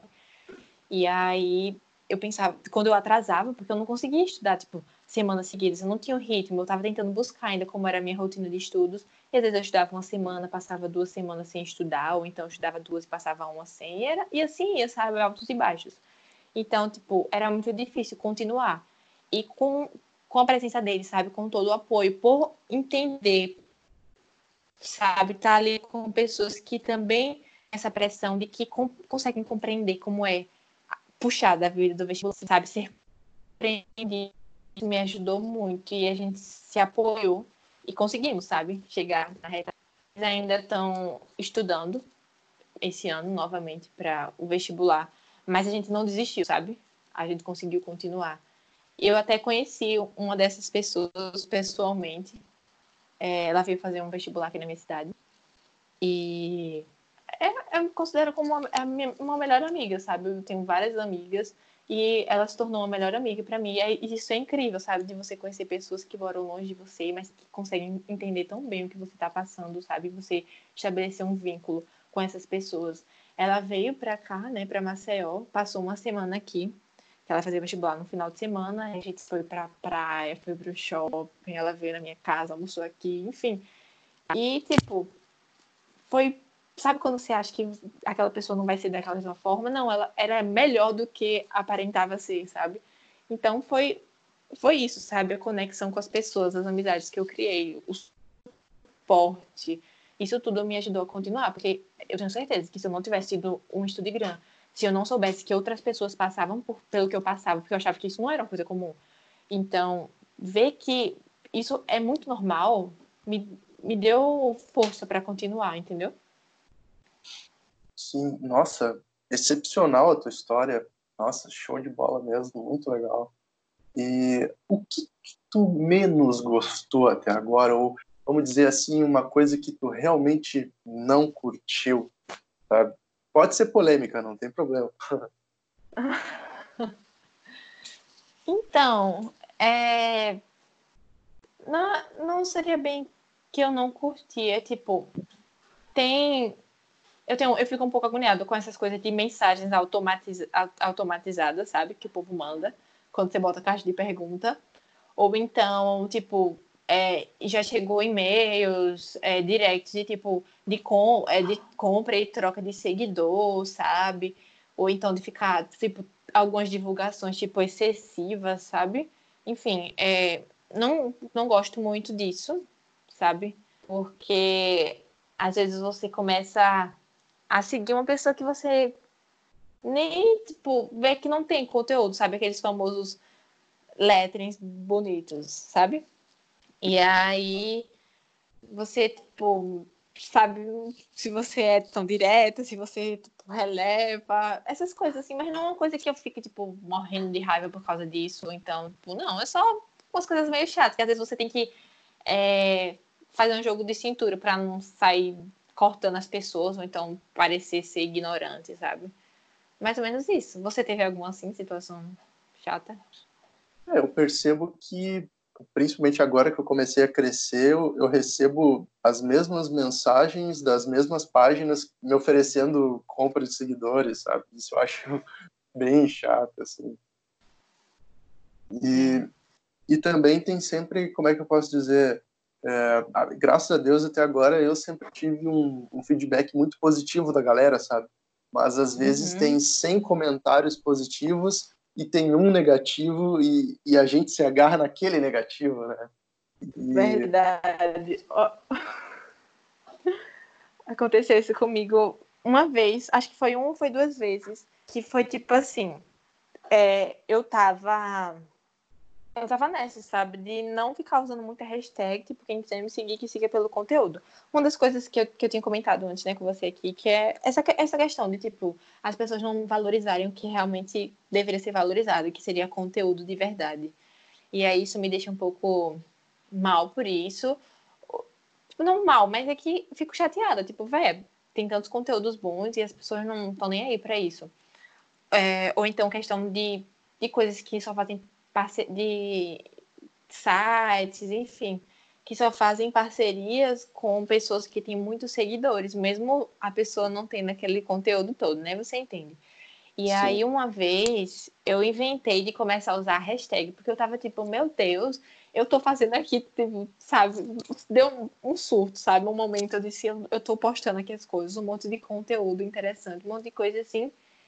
E, tipo, sabe, as pessoas não, tá, não tá, não tô crescendo, tô aqui sempre na mesma coisa. Aí eu comecei a usar um monte de hashtag, um monte de hashtag, um monte de hashtag. E aí é, começou a aparecer, tipo, muita gente no meu Instagram que não tava ali, sabe, pra, porque quem eu era, ou então porque conhecia o meu conteúdo, sabe?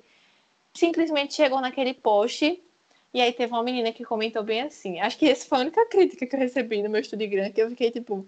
E foi uma coisa besta, mas eu fiquei, tipo, meio que revoltada por causa disso. E aí eu parei de usar essas hashtags, um monte de hashtag, né? Eu só uso as que é, tipo, sobre o assunto mesmo, para facilitar, às vezes, quando as pessoas pesquisam sobre isso.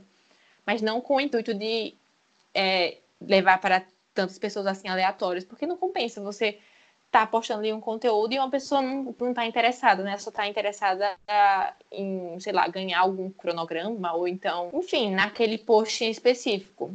Eu quero que as pessoas que estejam ali me seguindo sejam porque elas realmente gostam do meu conteúdo, querem interagir comigo, sabe? Não Sim. qualidade e não quantidade. E aí a menina comentou, foi, foi caneta do Enem, sabe? Que eu disse que ia levar acho que mais de cinco canetas. Ah, eu sou exagerado, porque eu tenho medo da uhum. caneta falhar. Ah, eu já e aí... Pronto. E aí, tipo, a menina comentou, tipo, uma coisa mais ou menos, nossa, que desnecessário, não sei o que lá, sabe?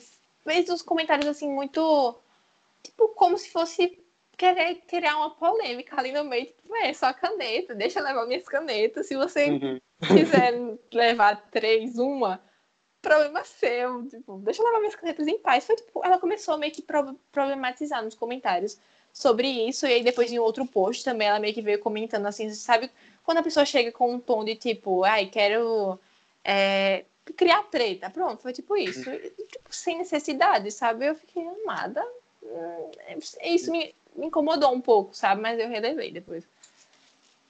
É uma, uma troll, né? Ela vai em todos os teus posts e, e acha algum motivo para fazer um, um hate ali, né? Só para Pois vezes... é. Mas isso é uma coisa. É, as pessoas, quando elas querem criticar, elas vão achar um, o motivo mais esdrúxulo possível, assim. Eu lembro que eu vi uma matéria num, num, num site de notícias, assim, sobre um menino aqui do Rio Grande do Sul que passou em 12 universidades de medicina, sabe? É, uhum. Uma delas a USP. E aí, né, tinha a maioria dos comentários eram todos ah, parabéns, ah, muito bom, né, etc. E aí tinha um comentário que era assim, é, fez muitos vestibulares, então é um médico indeciso, não vai ser bom, sabe? Um negócio assim. Uhum. E eu fiquei, ah! Sabe? Tipo. Que nada a ver, meu Deus. É. Você tá tentando a sua chance ali. Meu Deus, velho, as pessoas, olha, não sei. É, é, é, muito, é muito aleatório, assim, né? E agora, já que tu entrou um pouco nesse assunto, fala sobre a tua trajetória de, de vestibular, assim, como é que foi? Teve muita pressão? Como é que tu estudava? Se tu fazia cursinho ou não? Como é que foi isso daí? Então, é, eu comecei a fazer o Enem no primeiro ano, né? Fiz primeiro ano por experiência em 2016. É, no segundo ano também, porque, tipo, a minha irmã, ela faz medicina na UFAL aqui.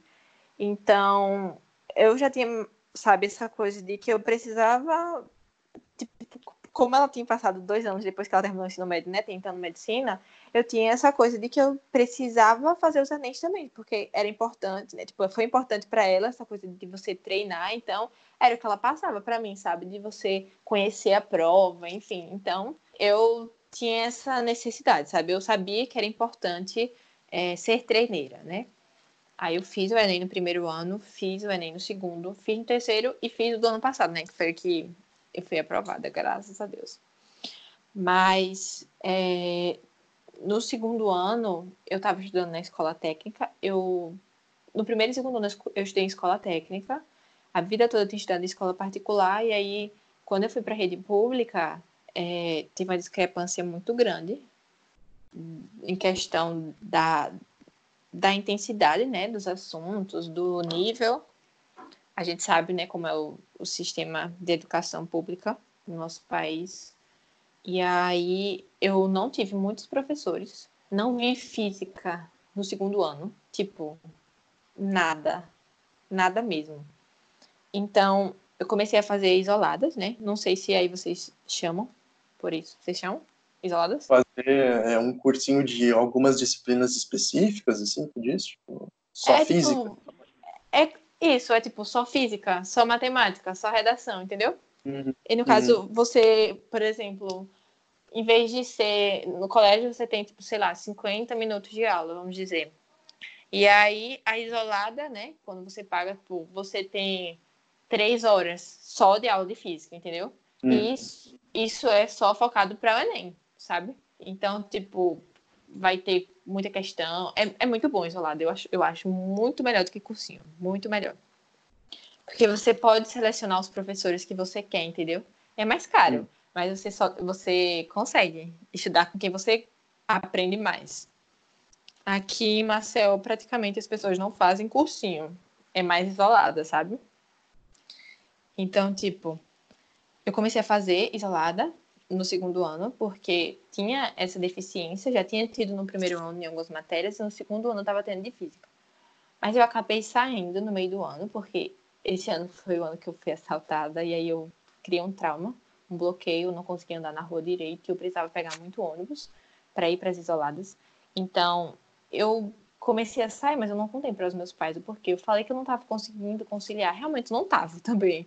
Mas eu não queria sair, entendeu? Mas eu saí porque eu tava com muito medo de andar na rua, não tinha outra maneira, sabe? Eu tinha que pegar o ônibus para ir para lá, então se eu pudesse evitar estar na rua, se eu pudesse evitar estar no ônibus, principalmente porque eu só dentro eu só tinha vontade de chorar quando eu entrava em um, sabe? Agoniada, querendo sair. E aí eu acabei, tipo, me afastando disso, sabe? E aí, no terceiro ano, eu saí da escola, tipo, eu saí da escola pública e decidi voltar para a escola que eu estudava, particular e ela é uma das mais difíceis daqui, da minha cidade. E aí, né, assim, eu não tive paz. No, no primeiro e segundo ano, as pessoas estavam vendo o assunto como revisão e eu estava vendo pela primeira vez ali. Tinha coisas que eu não sabia nem que existia, sabe? Tinha coisas que eu vi que eu tinha estudado na escola pública, eu achei que tinha sido, tipo, o assunto realmente. E quando eu vi, né, na particular, que tinha muito mais coisa, que eu tinha visto só a parte superficial, eu fiquei, tipo, chocada. E aí, é, eu terminei, como estava atrasado por causa da greve, eu terminei o segundo ano em janeiro de 2018. E em, 2000, em janeiro de 2018 também, eu comecei o terceiro ano. Então, eu estava terminando o segundo quando eu comecei o terceiro, sabe? Uhum. E aí, já foi um, um belo começo, entre aspas, né? E aí, é, tipo, como é que você. As pessoas que estavam vendo o assunto com, como revisão já estava complicado para elas. Imagina para mim, que eu não, não tinha nem visto, sabe? Não tinha noção, não tinha base sobre aquilo. E aí eram muitas provas, tipo, as matérias eram divididas, tipo, matemática era dividida eram quatro professores, a prova era dividida em quatro, sei lá, era cinco questões cada prova, tipo 20, 20 questões no total de matemática. E aí dividia, sabe? Cada questão valia tal coisa e eram quatro provas diferentes, com cada um quatro assuntos diferentes. Então você ia fazer as provas, sabe? Para cada um, tipo, você tinha que estudar quatro assuntos, tipo, difíceis para fazer uma prova que valia dois, sabe? Nossa! E aí, cara. Era tipo isso, sabe? E aí você tinha quatro matemáticas. Então, você tinha que estudar, sei lá, um, três, quatro assuntos para cada matemática. E aí, sabe, era muita coisa para conseguir uma, uma nota, sabe? É, teve um, uma. Tipo, as provas bimestrais eram todas simuladas, sabe? Todo sábado a gente tava na escola fazendo simulado. Então, eles começaram. As mensais eram questões abertas e fechadas, né? Objetivas e como é. Qual é o outro nome que eu esqueci agora? Enfim, abertas e fechadas. Dá para entender, né? O estilo da questão. E aí, é, eles começaram a contar, tipo, em vez de colocar a nota das pessoas é, calculando o TRI, sabe? Como se fosse uma simulação do Enem, eles estavam, tipo, colocando pontos nas questões, tipo, tinha questão de matemática que valia 0,1, 0,2, então, tipo, para você tirar um 6 na prova, que era a média, você tem que acertar muita questão, sabe? E, uhum. tipo, tinha conteúdo ali que a gente não tinha visto ainda, porque esses simulados, eles vêm. É, eles eram do Bernoulli. Então, assim, de uma região para outra já muda bastante o ensino. Por mais que seja escola pública ou privada, sabe? Muda muito. Então, tipo, era uma, é um material muito bom do Bernoulli muito difícil. O simulado vinha de lá, então, assim, era uma preparação diferente que a gente nunca teve, sabe? E aí uhum. você chega e coloca para você responder, por exemplo, 45 questões de matemática, cada uma valendo, sei lá, 0,1, 0,2, para somar uma nota. O, as pessoas que eram mais inteligentes tiravam seis, sabe? Acertando um monte de questão. Então, imagina o resto. Então, é, isso, isso fez. O colégio. Era o primeiro ano que o colégio estava testando isso, sabe? A gente reclamou muito, mas eles não estavam nem aí pra gente. E eu, tipo, tirei vários zeros. Zero, um em física, sabe? Física, química. Biologia ainda deu pra dar uma segurada, apesar de eu não gostar tanto. É, eu sabe, eu tinha a única coisa que eu aprendi mesmo assim dessas matérias de natureza foi biologia, a parte de genética que eu aprendi toda. E aí é uma coisa que eu me interesso muito. Aí até o meio do ano eram três biologias. Biologia 3 até o meio do ano foi genética. E, e, biologia 1, aquelas coisas, né? De célula, enfim. As coisas mais fáceis, assim, de biologia. Aí eu conseguia, sabe? Estudar para a biologia 1 e a 3. Eu selecionava qual que eu ia estudar para a prova, porque, tipo, eu tinha oito provas num dia. Cada, sabe? Com ca cada prova com mil assuntos. E aí eu tinha que selecionar o que é que dava, porque além de você passar um monte de horas na escola tendo aula de manhã e à tarde, você tinha que selecionar, você não conseguia estudar tudo em casa, sabe? Ainda mais que eu não tinha uma base. E aí foi, tipo, sufocante, sabe? Mas consegui sobreviver esse ano, me arrastei, fiquei em cinco recuperações no meio do ano, três no final. Nunca tinha acontecido isso comigo, sabe? De ficar assim em recuperação no final do ano. Foi desesperador para mim, eu achei que ia repetir de ano. Mas eu consegui é, sobreviver a isso. E, a, tipo, de alguma forma eu consegui correr atrás do prejuízo que eu consegui ainda ser melhor do que algumas pessoas que já estudavam nessa escola, já estavam acostumadas com o ritmo antes, sabe? Que tinham uma base e eu ainda consegui me igualar a alguma delas. Então, eu me orgulhei bastante do meu empenho, apesar de ter ficado muito mal por causa disso. Eu consegui aumentar bastante a minha, a minha média. Eu tinha, no segundo ano, né, como treineira, eu tinha tirado, no geral, 589, alguma coisa assim, sabe? foi 590 e pouco. E aí eu consegui chegar em 658, sabe? Uhum. No outro ano. Então foi tipo um avanço muito bom. Eu tava com 500 em matemática, eu fui para 700, tipo Nossa. em um ano. Foi um aumento muito bom. E quando eu vi né, diferença, foi isso que me ajudou até a comparação para do ano passado, para conseguir aumentar da média do, de 2018 para 2019 não aumentou muito, mas foi o suficiente para eu passar, sabe? Porque eu consegui aumentar no que eu precisava, apesar de ter começado a estudar muito tarde. E aí, as minhas rotinas de estudo eram basicamente, tipo, eu, eu comecei é, 2019 já sabendo, né? Tipo, ah, só vou agora passar no próximo ano, porque com essa nota daqui eu não entro. Eu tava em 82 no SISU e são 18 vagas. Então, hum. tipo, qual é a probabilidade de eu passar nenhuma? Uhum. E aí eu poderia ter colocado de manhã ou à tarde, porque aqui é, tipo, o curso de arquitetura é um dos únicos que é diferente. Tipo, você pode selecionar, né? Se você quer entrar no primeiro ou no segundo semestre. No primeiro semestre é na turma da manhã e no segundo é na turma da tarde. Não tem simultaneamente, sabe, os dois horários no mesmo período. E aí é, eu eu queria estudar de manhã, mas eu falei, vou colocar à tarde, porque sempre tem mais chamada à tarde. Eu fiquei na lista de espera, né, da tarde. Quando saiu a lista de espera, eu tava, tipo, dos 18, né? É, após isso, eu tava em vigésimo, no caso, eu tava em 38, sabe? Uhum. E aí eu e eu tava em 82 antes, então eu fui pra 38 Eu fiquei, meu Deus, como assim? E aí, dessas 20 pessoas que estavam na minha frente, porque, tipo, das 18, só seis fizeram a matrícula. Teve 12 vagas. Aí, uhum. eles chamaram 12 pessoas. E eu era vigésima dessas 12 que eles chamaram. E aí, eu fiquei em oitavo. E depois eu fui para quarto, sabe? E depois eu fui para terceiro. E aí, não fui chamada mais. Mas, tipo, eu cheguei bem próximo. E até eu descobrir que eu estava em terceiro lugar, isso demorou praticamente até setembro. Então era tipo, a universidade daqui demora muito para atualizar essas listas de chamada. E como o meu semestre só começava em setembro, eu poderia ser chamada até quando começasse, em setembro. Então, é, demorou, tipo, para descobrir que eu estava em vigésimo. Demorou mais um mês para descobrir que eu estava em oitavo, mais um mês para descobrir que estava em quarto, e assim foi. E isso refletiu nos meus estudos, porque eu comecei a ter muita crise de ansiedade, sabe? Eu não conseguia me concentrar para fazer as coisas, porque eu falava, meu Deus, eu ficava pensando, tipo, ah, será que eu vou passar, sabe? Eu não conseguia controlar esse, esse pensamento, eu, eu fiquei me, me iludindo, sabe? De tipo, ah, eu tenho possibilidade de passar. E aí, é, eu fui ver a lista e se eu tivesse colocado na lista de espera da manhã, eu teria passado na terceira chamada de manhã, porque chamaram duas pessoas com nota menor que a minha. Então, quando eu vi isso, foi pior ainda, sabe? Porque eu queria ter estudado naquele horário, mas eu não escolhi ficar na lista de espera dele, porque eu achei que não ia ter chance, sabe? E aí eu apostei as minhas fichas em um outro horário e eu nem passei, sabe? Então eu fiquei hum. muito frustrada com isso era muito difícil, sabe, me concentrar para estudar.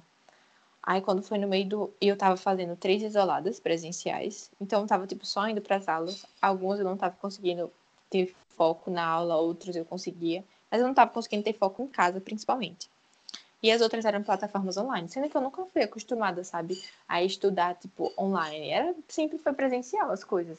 Então eu tava descobrindo como que era esse novo universo, como era que funcionava estudar só em casa, sabe? Tem essa questão da autocobrança, como eu falei para você. Aí, quando foi no meio do ano, é, primeira semana de junho, abri uma turma semi-extensiva de um cursinho daqui. É, eu decidi ir para o cursinho porque, tipo, por mais que eu não conseguisse estudar em casa, pelo menos eu já estava vendo as aulas de todas as matérias. E antes, né, eu só estava vendo de três, que era que eu pagava, né, presencial, as isoladas. Então eu falei, bom, eu vou estar tá pagando o mesmo preço, sendo que eu vou estar tá vendo todas as matérias, eu vou ser obrigada a acordar cedo, vou, obrigada a criar, vou ser obrigada a criar uma rotina. E aí eu comecei, né? Eu passei acho que uns dois, três meses, no máximo, no cursinho. E eu comecei a ter a minha rotina de estudo, sabe? Eu consegui começar a fazer os cursinhos online, a ponto de eu estar fazendo lista do ferreto na aula lá do cursinho, sabe? Tipo, nem porque o professor estava falando, porque eu comecei a seguir o cronograma que o Estuda disponibilizou, né, dos 100 dias para o Enem, e aí eu comecei a, tipo, disse, quando eu vi esse cronograma, né, me deu um gás, eu disse, caraca, ainda dá tempo, que não sei o quê. E aí eu comecei a estudar, comecei a seguir os cursos que abriram, né, os cursos é, semi-extensivo, e aí eu tava me dando melhor estudando em casa do que o cursinho, sabe? Foi bom para eu me adaptar, mas a um certo ponto estava sendo prejudicial eu estar lá no cursinho. Então eu decidi sair e ficar estudando em casa, porque estava dando muito certo, sabe? Focar só nas coisas que iam fazer com que eu melhorasse minha nota, que era matemática, redação e ciência da natureza. Então eu descartei humanas e linguagens. E aí, eu fiquei esperando começar o mês de revisão, porque um mês antes do Enem, as isoladas dão um cada isolada, né? Os professores se organizam para durante aquele mês revisar os principais tópicos trabalhados ao longo do ano, né? E os que são mais cobrados. Então eu fiquei esperando começar a revisão, que eu ia fazer revisão de algumas matérias. E aí, é... enquanto isso, eu fiquei segurando as pontas em casa.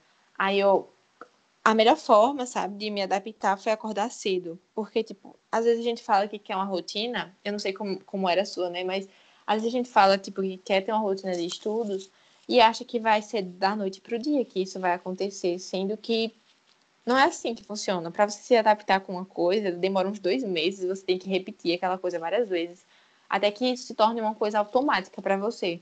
E o vestibulando, ele precisa estar tá em constante adaptação. Por exemplo, ele segue um cronograma, ok. Mas às vezes aquela ordem de aulas daquele dia não dá certo. E aí ele vai ficar repetindo isso se ele viu que não dá certo. Não. Ele vai fazer alterações no, no horário dele, sabe? Para estudar algo que dê certo no mesmo dia, que ele consiga aprender as duas coisas sem uma interferir no aprendizado da outra, sabe?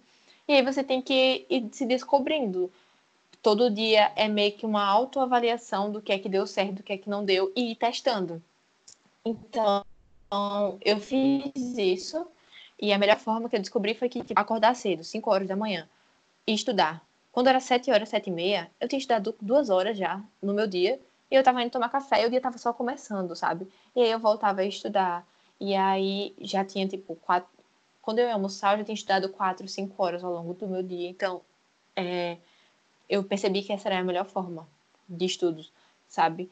Eu sempre gostei muito de ver as aulas e fazer anotações daquilo, porque eu sempre, tipo, eu não consigo. Às vezes eu consigo só com uma aula, mas eu preciso ouvir, ver e escrever para aprender, né? Cada um tem a sua forma. E aí, é, matemática era que eu tinha mais facilidade para fazer questões.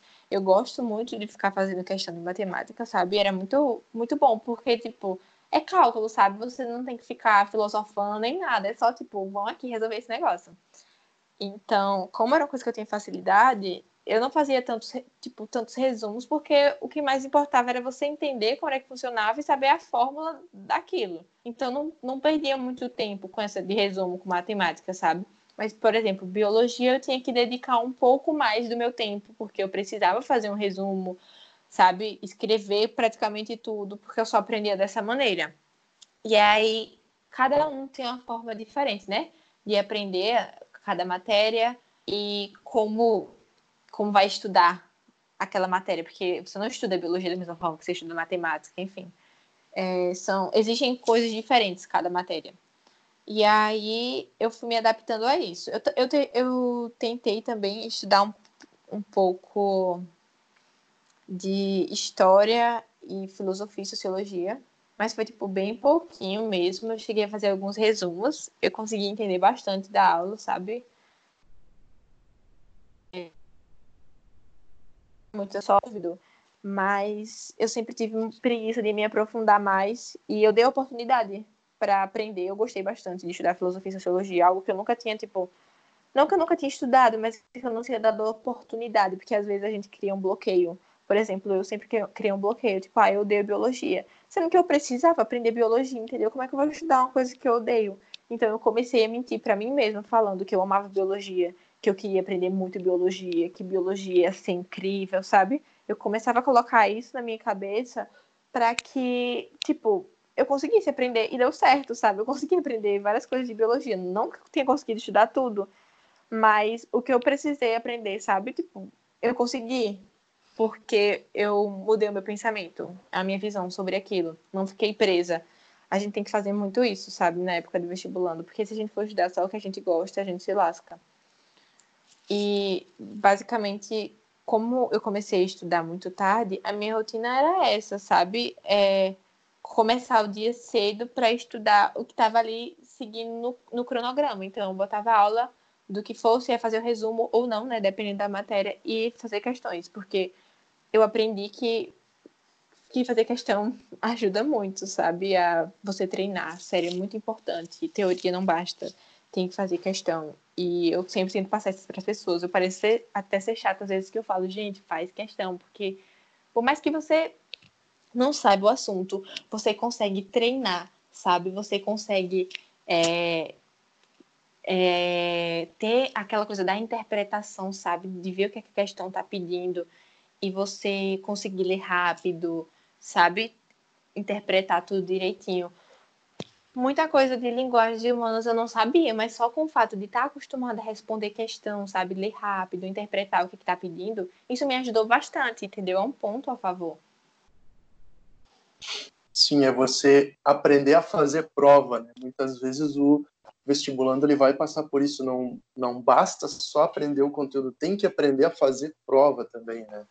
E é. humanas e linguagens no Enem, por enquanto, eu acho que é, dá para fazer isso, assim, de negligenciar um pouquinho a teoria e mais fazer prova, assim, isso eu, eu fiz durante bastante tempo e, e funcionou, sabe, porque tu, até para te se acostumar com todos aqueles textos gigantes, né, e todos aqueles é, termos e tudo mais, né. É, pois é. Eu teve, tipo, as minhas duas últimas provas, essa minha última prova eu não consegui ler, porque eu não fiz tantos, tipo, não consegui ler a prova toda, porque eu não fiz tantos simulados quanto eu tinha feito em 2018, porque eu fazia todo sábado. E no ano que eu fazia muitos simulados, eu consegui ler a minha prova toda do Enem, sabe? Então, tipo, eu, eu não sabia conteúdo, mas eu consegui ler tudo o que a prova pedia.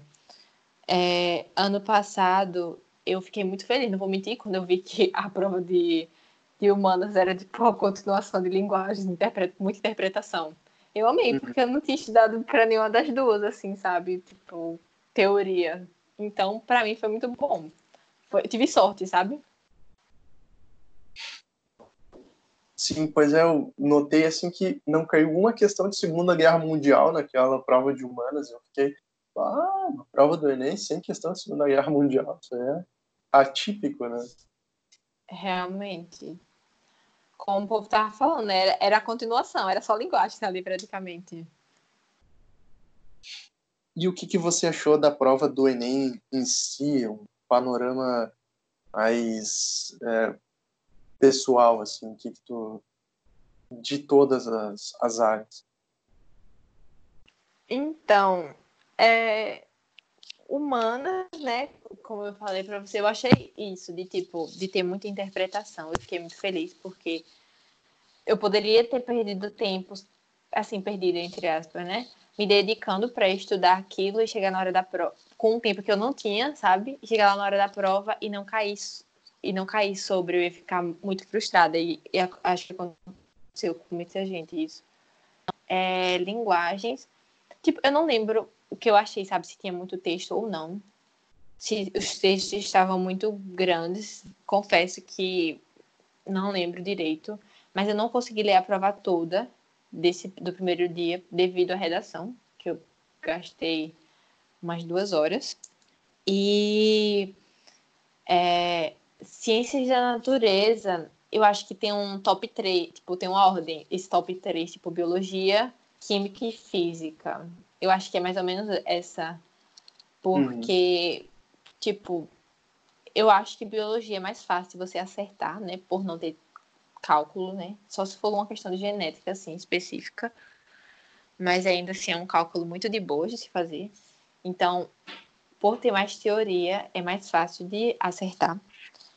Física e química foi mais, assim, teórica, sabe? Para mim, por eu não ter base e ter começado a estudar tarde, sabe? Então, é tipo uma coisa que eu não tenho, sabe? Essas não são as coisas que eu, digamos que eu tenho propriedade muito bem para falar sobre sobre o que eu acho, porque eu não, não me preparei o suficiente para, digamos que, formar uma opinião tão, tão elaborada sobre isso. Mas, tipo, muita questão de física eu olhava assim, por mais que eu soubesse do que se tratava, eu, tipo, não conseguia tipo, desenvolver lá na hora. Não sei se estava muito difícil ou era porque eu, eu não sabia, não, não, não me dediquei o suficiente para aquela matéria. Mas eu fiquei muito feliz com a prova de biologia, porque eu tinha acertado sete questões no ano retrasado. E ano passado eu consegui acertar 17. Então eu tive um aumento de 10 questões. Uhum. Nossa, é um salto gigante. Sabe? Assim, ah, 17 acertos. Tá, mas eu tive 7 acertos antes. Então, para mim, é, uhum. foi um grande avanço ter focado muito em biologia, sabe? Ter tirado, sabe? Porque coloquei o antes, eu tipo, acertei sete questões. E quando eu tirei essa coisa de que eu odiava biologia da minha cabeça e dei a oportunidade de aprender aquele assunto, eu consegui aumentar a minha nota, eu consegui ter mais acertos. Então, é, sabe, a gente tem que quebrar muito isso de tipo, não gosto dessa matéria, não consigo aprender isso. E matemática, é, eu gosto da prova de, do, tipo, é a minha preferida. Matemática e redação são as minhas partes preferidas na prova de redação, porque, tipo, é matemática ali, sabe? Você só. Óbvio que eu não, não acertei tantas questões assim, mas eu consegui tirar 750 em matemática. E eu estou feliz com a minha nota eu, como eu falei, eu sempre tive muita preguiça de estudar, então, é, por mais que eu gostava de matemática, eu não fazia questão. E matemática você só aprende quando você coloca na prática, sabe? Não adianta só hum. saber teoria. E aí, é, eu tenho, eu, eu tô querendo voltar a estudar matemática agora. Matemática e física são duas matérias que é a minha meta. Antes de começar a faculdade, sabe? Eu quero entrar com uma base que eu nunca tive. Tipo assim, matemática eu, eu tenho muito mais base do que física. E, mas eu quero estar tá bem melhor, sabe? Eu quero entrar bem afiada na matemática e na física, apesar de que eu não vou precisar tanto como se fosse engenharia, sabe? Mas eu quero, sabe? Que eu sinto necessidade de que eu preciso aprender essas coisas, porque a hora é agora, sabe? Sim. E já que tu entrou nesse assunto, por que tu decidiu fazer arquitetura? O que que te chamou a atenção? Como que tu se apaixonou pelo curso? Tu sempre quis fazer? Conta pra gente. Então, é, os meus pais são engenheiros, então eu fico brincando que é tipo, que tá no sangue, sabe? Essa coisa de. de todo mundo aqui em casa gosta de matemática. É, eu, minha mãe, minha irmã, meu irmão, meu pai. Então a gente sempre, tipo, teve essa coisa, sabe? Meio que de, da genética, vamos dizer. E aí eu sempre via projetos que o meu pai fazia. É, eu sempre gostava de brincar, sabe? Tipo, pessoas, crianças normais, brincando com brinquedos. O meu brinquedo favorito era uma folha de papel e um lápis. Que eu desenhava uma casa assim, sabe? E uhum. aí eu ficava brincando com o próprio lápis, sabe? Tipo, imaginando uma pessoa ali andando naquela casa, brincando, sabe? Era essa minha brincadeira. Eu amava ficar, tipo, criando é, casas no papel, gostava de visitar, tipo, apartamento. Sempre, sempre que passava num, num, apartamento, eu falava, mãe, é, vamos visitar esse apartamento. Eu sempre gostava de ver assim, tipo, venha visitar o apartamento decorado, sabe? Essas coisas. Uhum. E eu uhum. sempre achei muito massa isso. É, quando meu pai construiu a casa que a gente mora atualmente também, eu gostava muito de vir para a obra, de acompanhar as coisas, de ver os projetos. É, na, na sala de aula, quando eu tava brisando, sabe quando você não quer prestar atenção na aula, você vai viajando na maionese, né? Uhum. E aí eu começava, tipo, a transformar salas de aulas em um loft. Eu ficava, tipo, subindo paredes, quebrando paredes, trocando janela de lugar, pintando a parede, tudo isso na minha cabeça, sabe? Então eu sempre gostei muito dessa coisa. É, de brin eu brincava é, de casinha, eu construía, tipo, as paredes dos ambientes, sabe? Era realmente como se eu estivesse construindo uma casa de verdade. Eu usava o espaço todinho da da garagem da minha casa, no prédio que eu morava quando não tinha isso. Eu brincava de casinha invisível com uma amiga minha, tipo, a gente ficava criando as paredes. Era a única pessoa que entendia eu nessa brincadeira, essa minha amiga. A gente fazia, tipo, casinha invisível para você ver o auge. A gente colocava parede, a gente dizia que vai ter o sofá, que vai ter a TV. E tinha uma amiga nossa que ela vinha para brincar e ela não conseguia ter essa visualização, sabe? Uhum. E aí ela entre aspas, quebrava as paredes, porque ela começava a andar nos locais e a gente gritava, tipo, sai, você está quebrando a parede, tem uma parede aí, não sei o quê, enfim. Então a gente criava os ambientes, tipo, tudo invisível. A gente só usava o chinelo para marcar, tipo, ah, aqui vai ter o começo de uma parede e aqui é o corredor, sabe? Só usava o chão, as linhas do piso, enfim. E eu amava brincar disso. E aí eu achava que eu queria ser engenheira, né? Porque meu pai é engenheiro, então não entendia o, qual era a diferença de arquitetura para engenharia. Mas aí foi quando eu comecei a perceber, né, que a engenharia voltava mais para essa questão estrutural, envolvia muita matemática, muita física, e a parte que eu gostar, apesar de, de gostar estar tá acompanhando a obra de construção, essas coisas, o arquiteto também faz isso, né, mas eu gostava mais da, da parte de, de interiores, sabe? De você transformar os ambientes, enfim, e, e construir também, projetar. Então eu disse, não é engenharia, é arquitetura. Eu defini isso em 2013. E aí, nesse período, eu pensei duas vezes mudar de curso, que foi em 2016, quando a minha irmã passou no vestibular de medicina, que eu comecei a ver muita, muita coisa, né, que ela falava sobre o curso, enfim. E aí eu me interessei, mas é uma, só uma coisa que eu tenho interessante, que eu acho interessante, sabe? Que eu acho muito legal, mas não é uma coisa que eu amo, sabe? E em 2018 que eu pensei em mudar para ciências contábeis, porque também eu sempre eu gosto dessa parte de administração, de, é, de contabilidade, de, voltado para muita temática também. Gosto dessa parte do empreendedorismo, essas coisas, enfim. E aí eu disse, vou, vou ser contadora, por medo de não passar, sabe? Mas não teve jeito, eu voltei para arquitetura, porque, como eu sempre brinco, foi ela que me escolheu, eu não escolhi ela, sabe? Foi uma coisa que já estava ali dentro de mim e eu só descobri, tipo, como era que se chamava, sabe? Uhum. Ah, isso é maravilhoso, né, cara? Nossa, é. Com certeza. É, tu sente um, um chamado, né? Aquilo que tu vê que, não, eu, esse aqui é o meu caminho, sabe? É, é, Exato. é que eu vou, é isso que eu vou fazer. Né? Ah, isso é sensacional. E agora, assim, como é que tá a ansiedade para começar a faculdade? Tá, já tá louca para fazer vários projetos? Como é que estão as tuas expectativas? Então, é, no curso técnico, que eu fazia curso técnico de edificações, então já experimentei um pouquinho da faculdade. Eu já fiz alguns projetos, já tive algumas matérias que eu voltei na faculdade, sabe? Então, assim, eu estou empolgada para viver isso tudo, porque eu gostava muito das matérias do curso técnico, de fazer os projetos, as plantas, ba as plantas baixas, sabe? E aí, é... vai começar agora tipo, no segundo semestre. Eu escolhi justamente no segundo semestre para poder, depois desse ano de sufoco, né? De ano uhum. vestibular, para terminar o meu inglês, para tirar minha habilitação, é, para organizar as coisas da minha loja, né? Que eu criei, tem três meses só a minha loja, enfim. Então eu falei, vou aproveitar esse semestre para, sabe, dar um, o meu melhor e depois conciliar tudo, sabe? Divulga a tua e loja aí, fala o é, nome. Né? É, a minha loja é Naju Arterier. A gente, eu e a minha amiga, né? Nós nos tornamos sócias. Nós gostamos muito de lettering, então nós decidimos fazer quadros personalizados com lettering, as pessoas escolhem as frases, é, a gente coloca nas molduras, ou então pode ser as placas de MDF. A gente também faz, tipo, sabe aquelas surpresas daquelas caixas que você abre assim, aí tem um monte de foto dentro, mensagem, sabe, para pedido de namoro. Enfim, a gente faz também álbum com fotos e mensagens, sabe?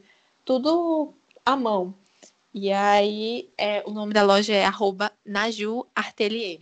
E aí tem lá no meu perfil também, eu divulguei já uma vez. Quem quiser conhecer, a gente faz muita coisa massa. E aí, sobre a questão da faculdade, né, que eu tava falando, eu. É uma, tá, é uma ansiedade boa, mas ela tá sendo controlada, sabe? Porque acho que eu só vou ficar mais assim quando estiver chegando mais perto. Eu é, parece mentira, sabe? De que você tá, tipo, vai custar aquilo que você sempre quis, que você passou no vestibular. Acho que só vai cair a ficha quando eu estiver lá, assim, andando na cidade. Tipo, meu Deus, eu tô indo pra minha aula de arquitetura, sabe? Que eu vou me formar, tipo, daqui a cinco anos eu vou ser um arquiteto. Parece mentira, porque você sonha isso durante a sua vida, você se imagina e quando tá acontecendo você fica, caraca, tipo, é real, sabe? Eu, Nossa, eu tô vivenciando um sonho. Agora que tu falou, me deu uma pancada, assim, tipo, meu Deus, daqui seis anos eu vou ser médico, cara. eu não tinha parado para pensar nisso. É, tá muito perto. Eu fico, mas eu não sei nada. Nossa. E passa cara. voando, passa tipo, voando. Se piscar assim, você tá formado.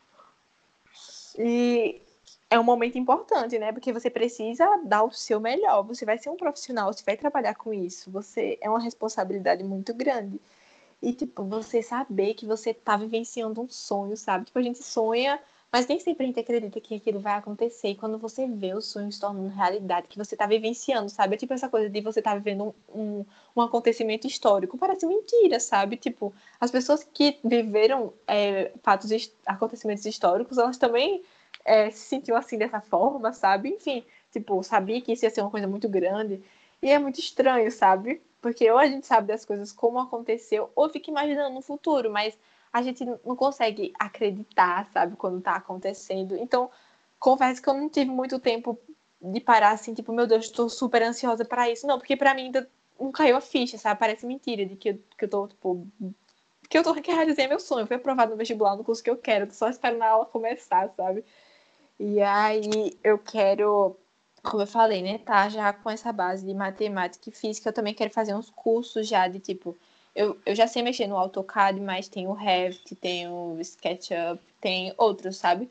E aí eu quero aprender para já estar tá com a base, porque eu já tenho base de alguns assuntos que eu já estudei anteriormente, então eu quero o mais rápido que eu puder pegar monitorias na, na, na faculdade, eu quero, sabe?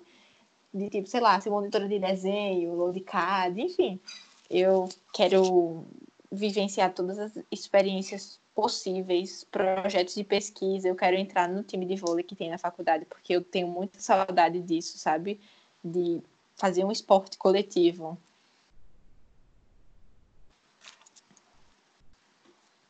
Pensa em competir, então, nos jogos que tem entre as universidades e tal? Isso, viajar. Pra... Porque, tipo, eu, ao longo da minha vida, eu estudei em nove escolas diferentes. Uou, eu... é bastante. É, exatamente. Então, tipo, quando eu tava criando vínculo em uma escola, eu ia para outra. Eu estudei em nove escolas e eu troquei de escola onze vezes. Tipo, já estudei em escola repetida, sabe?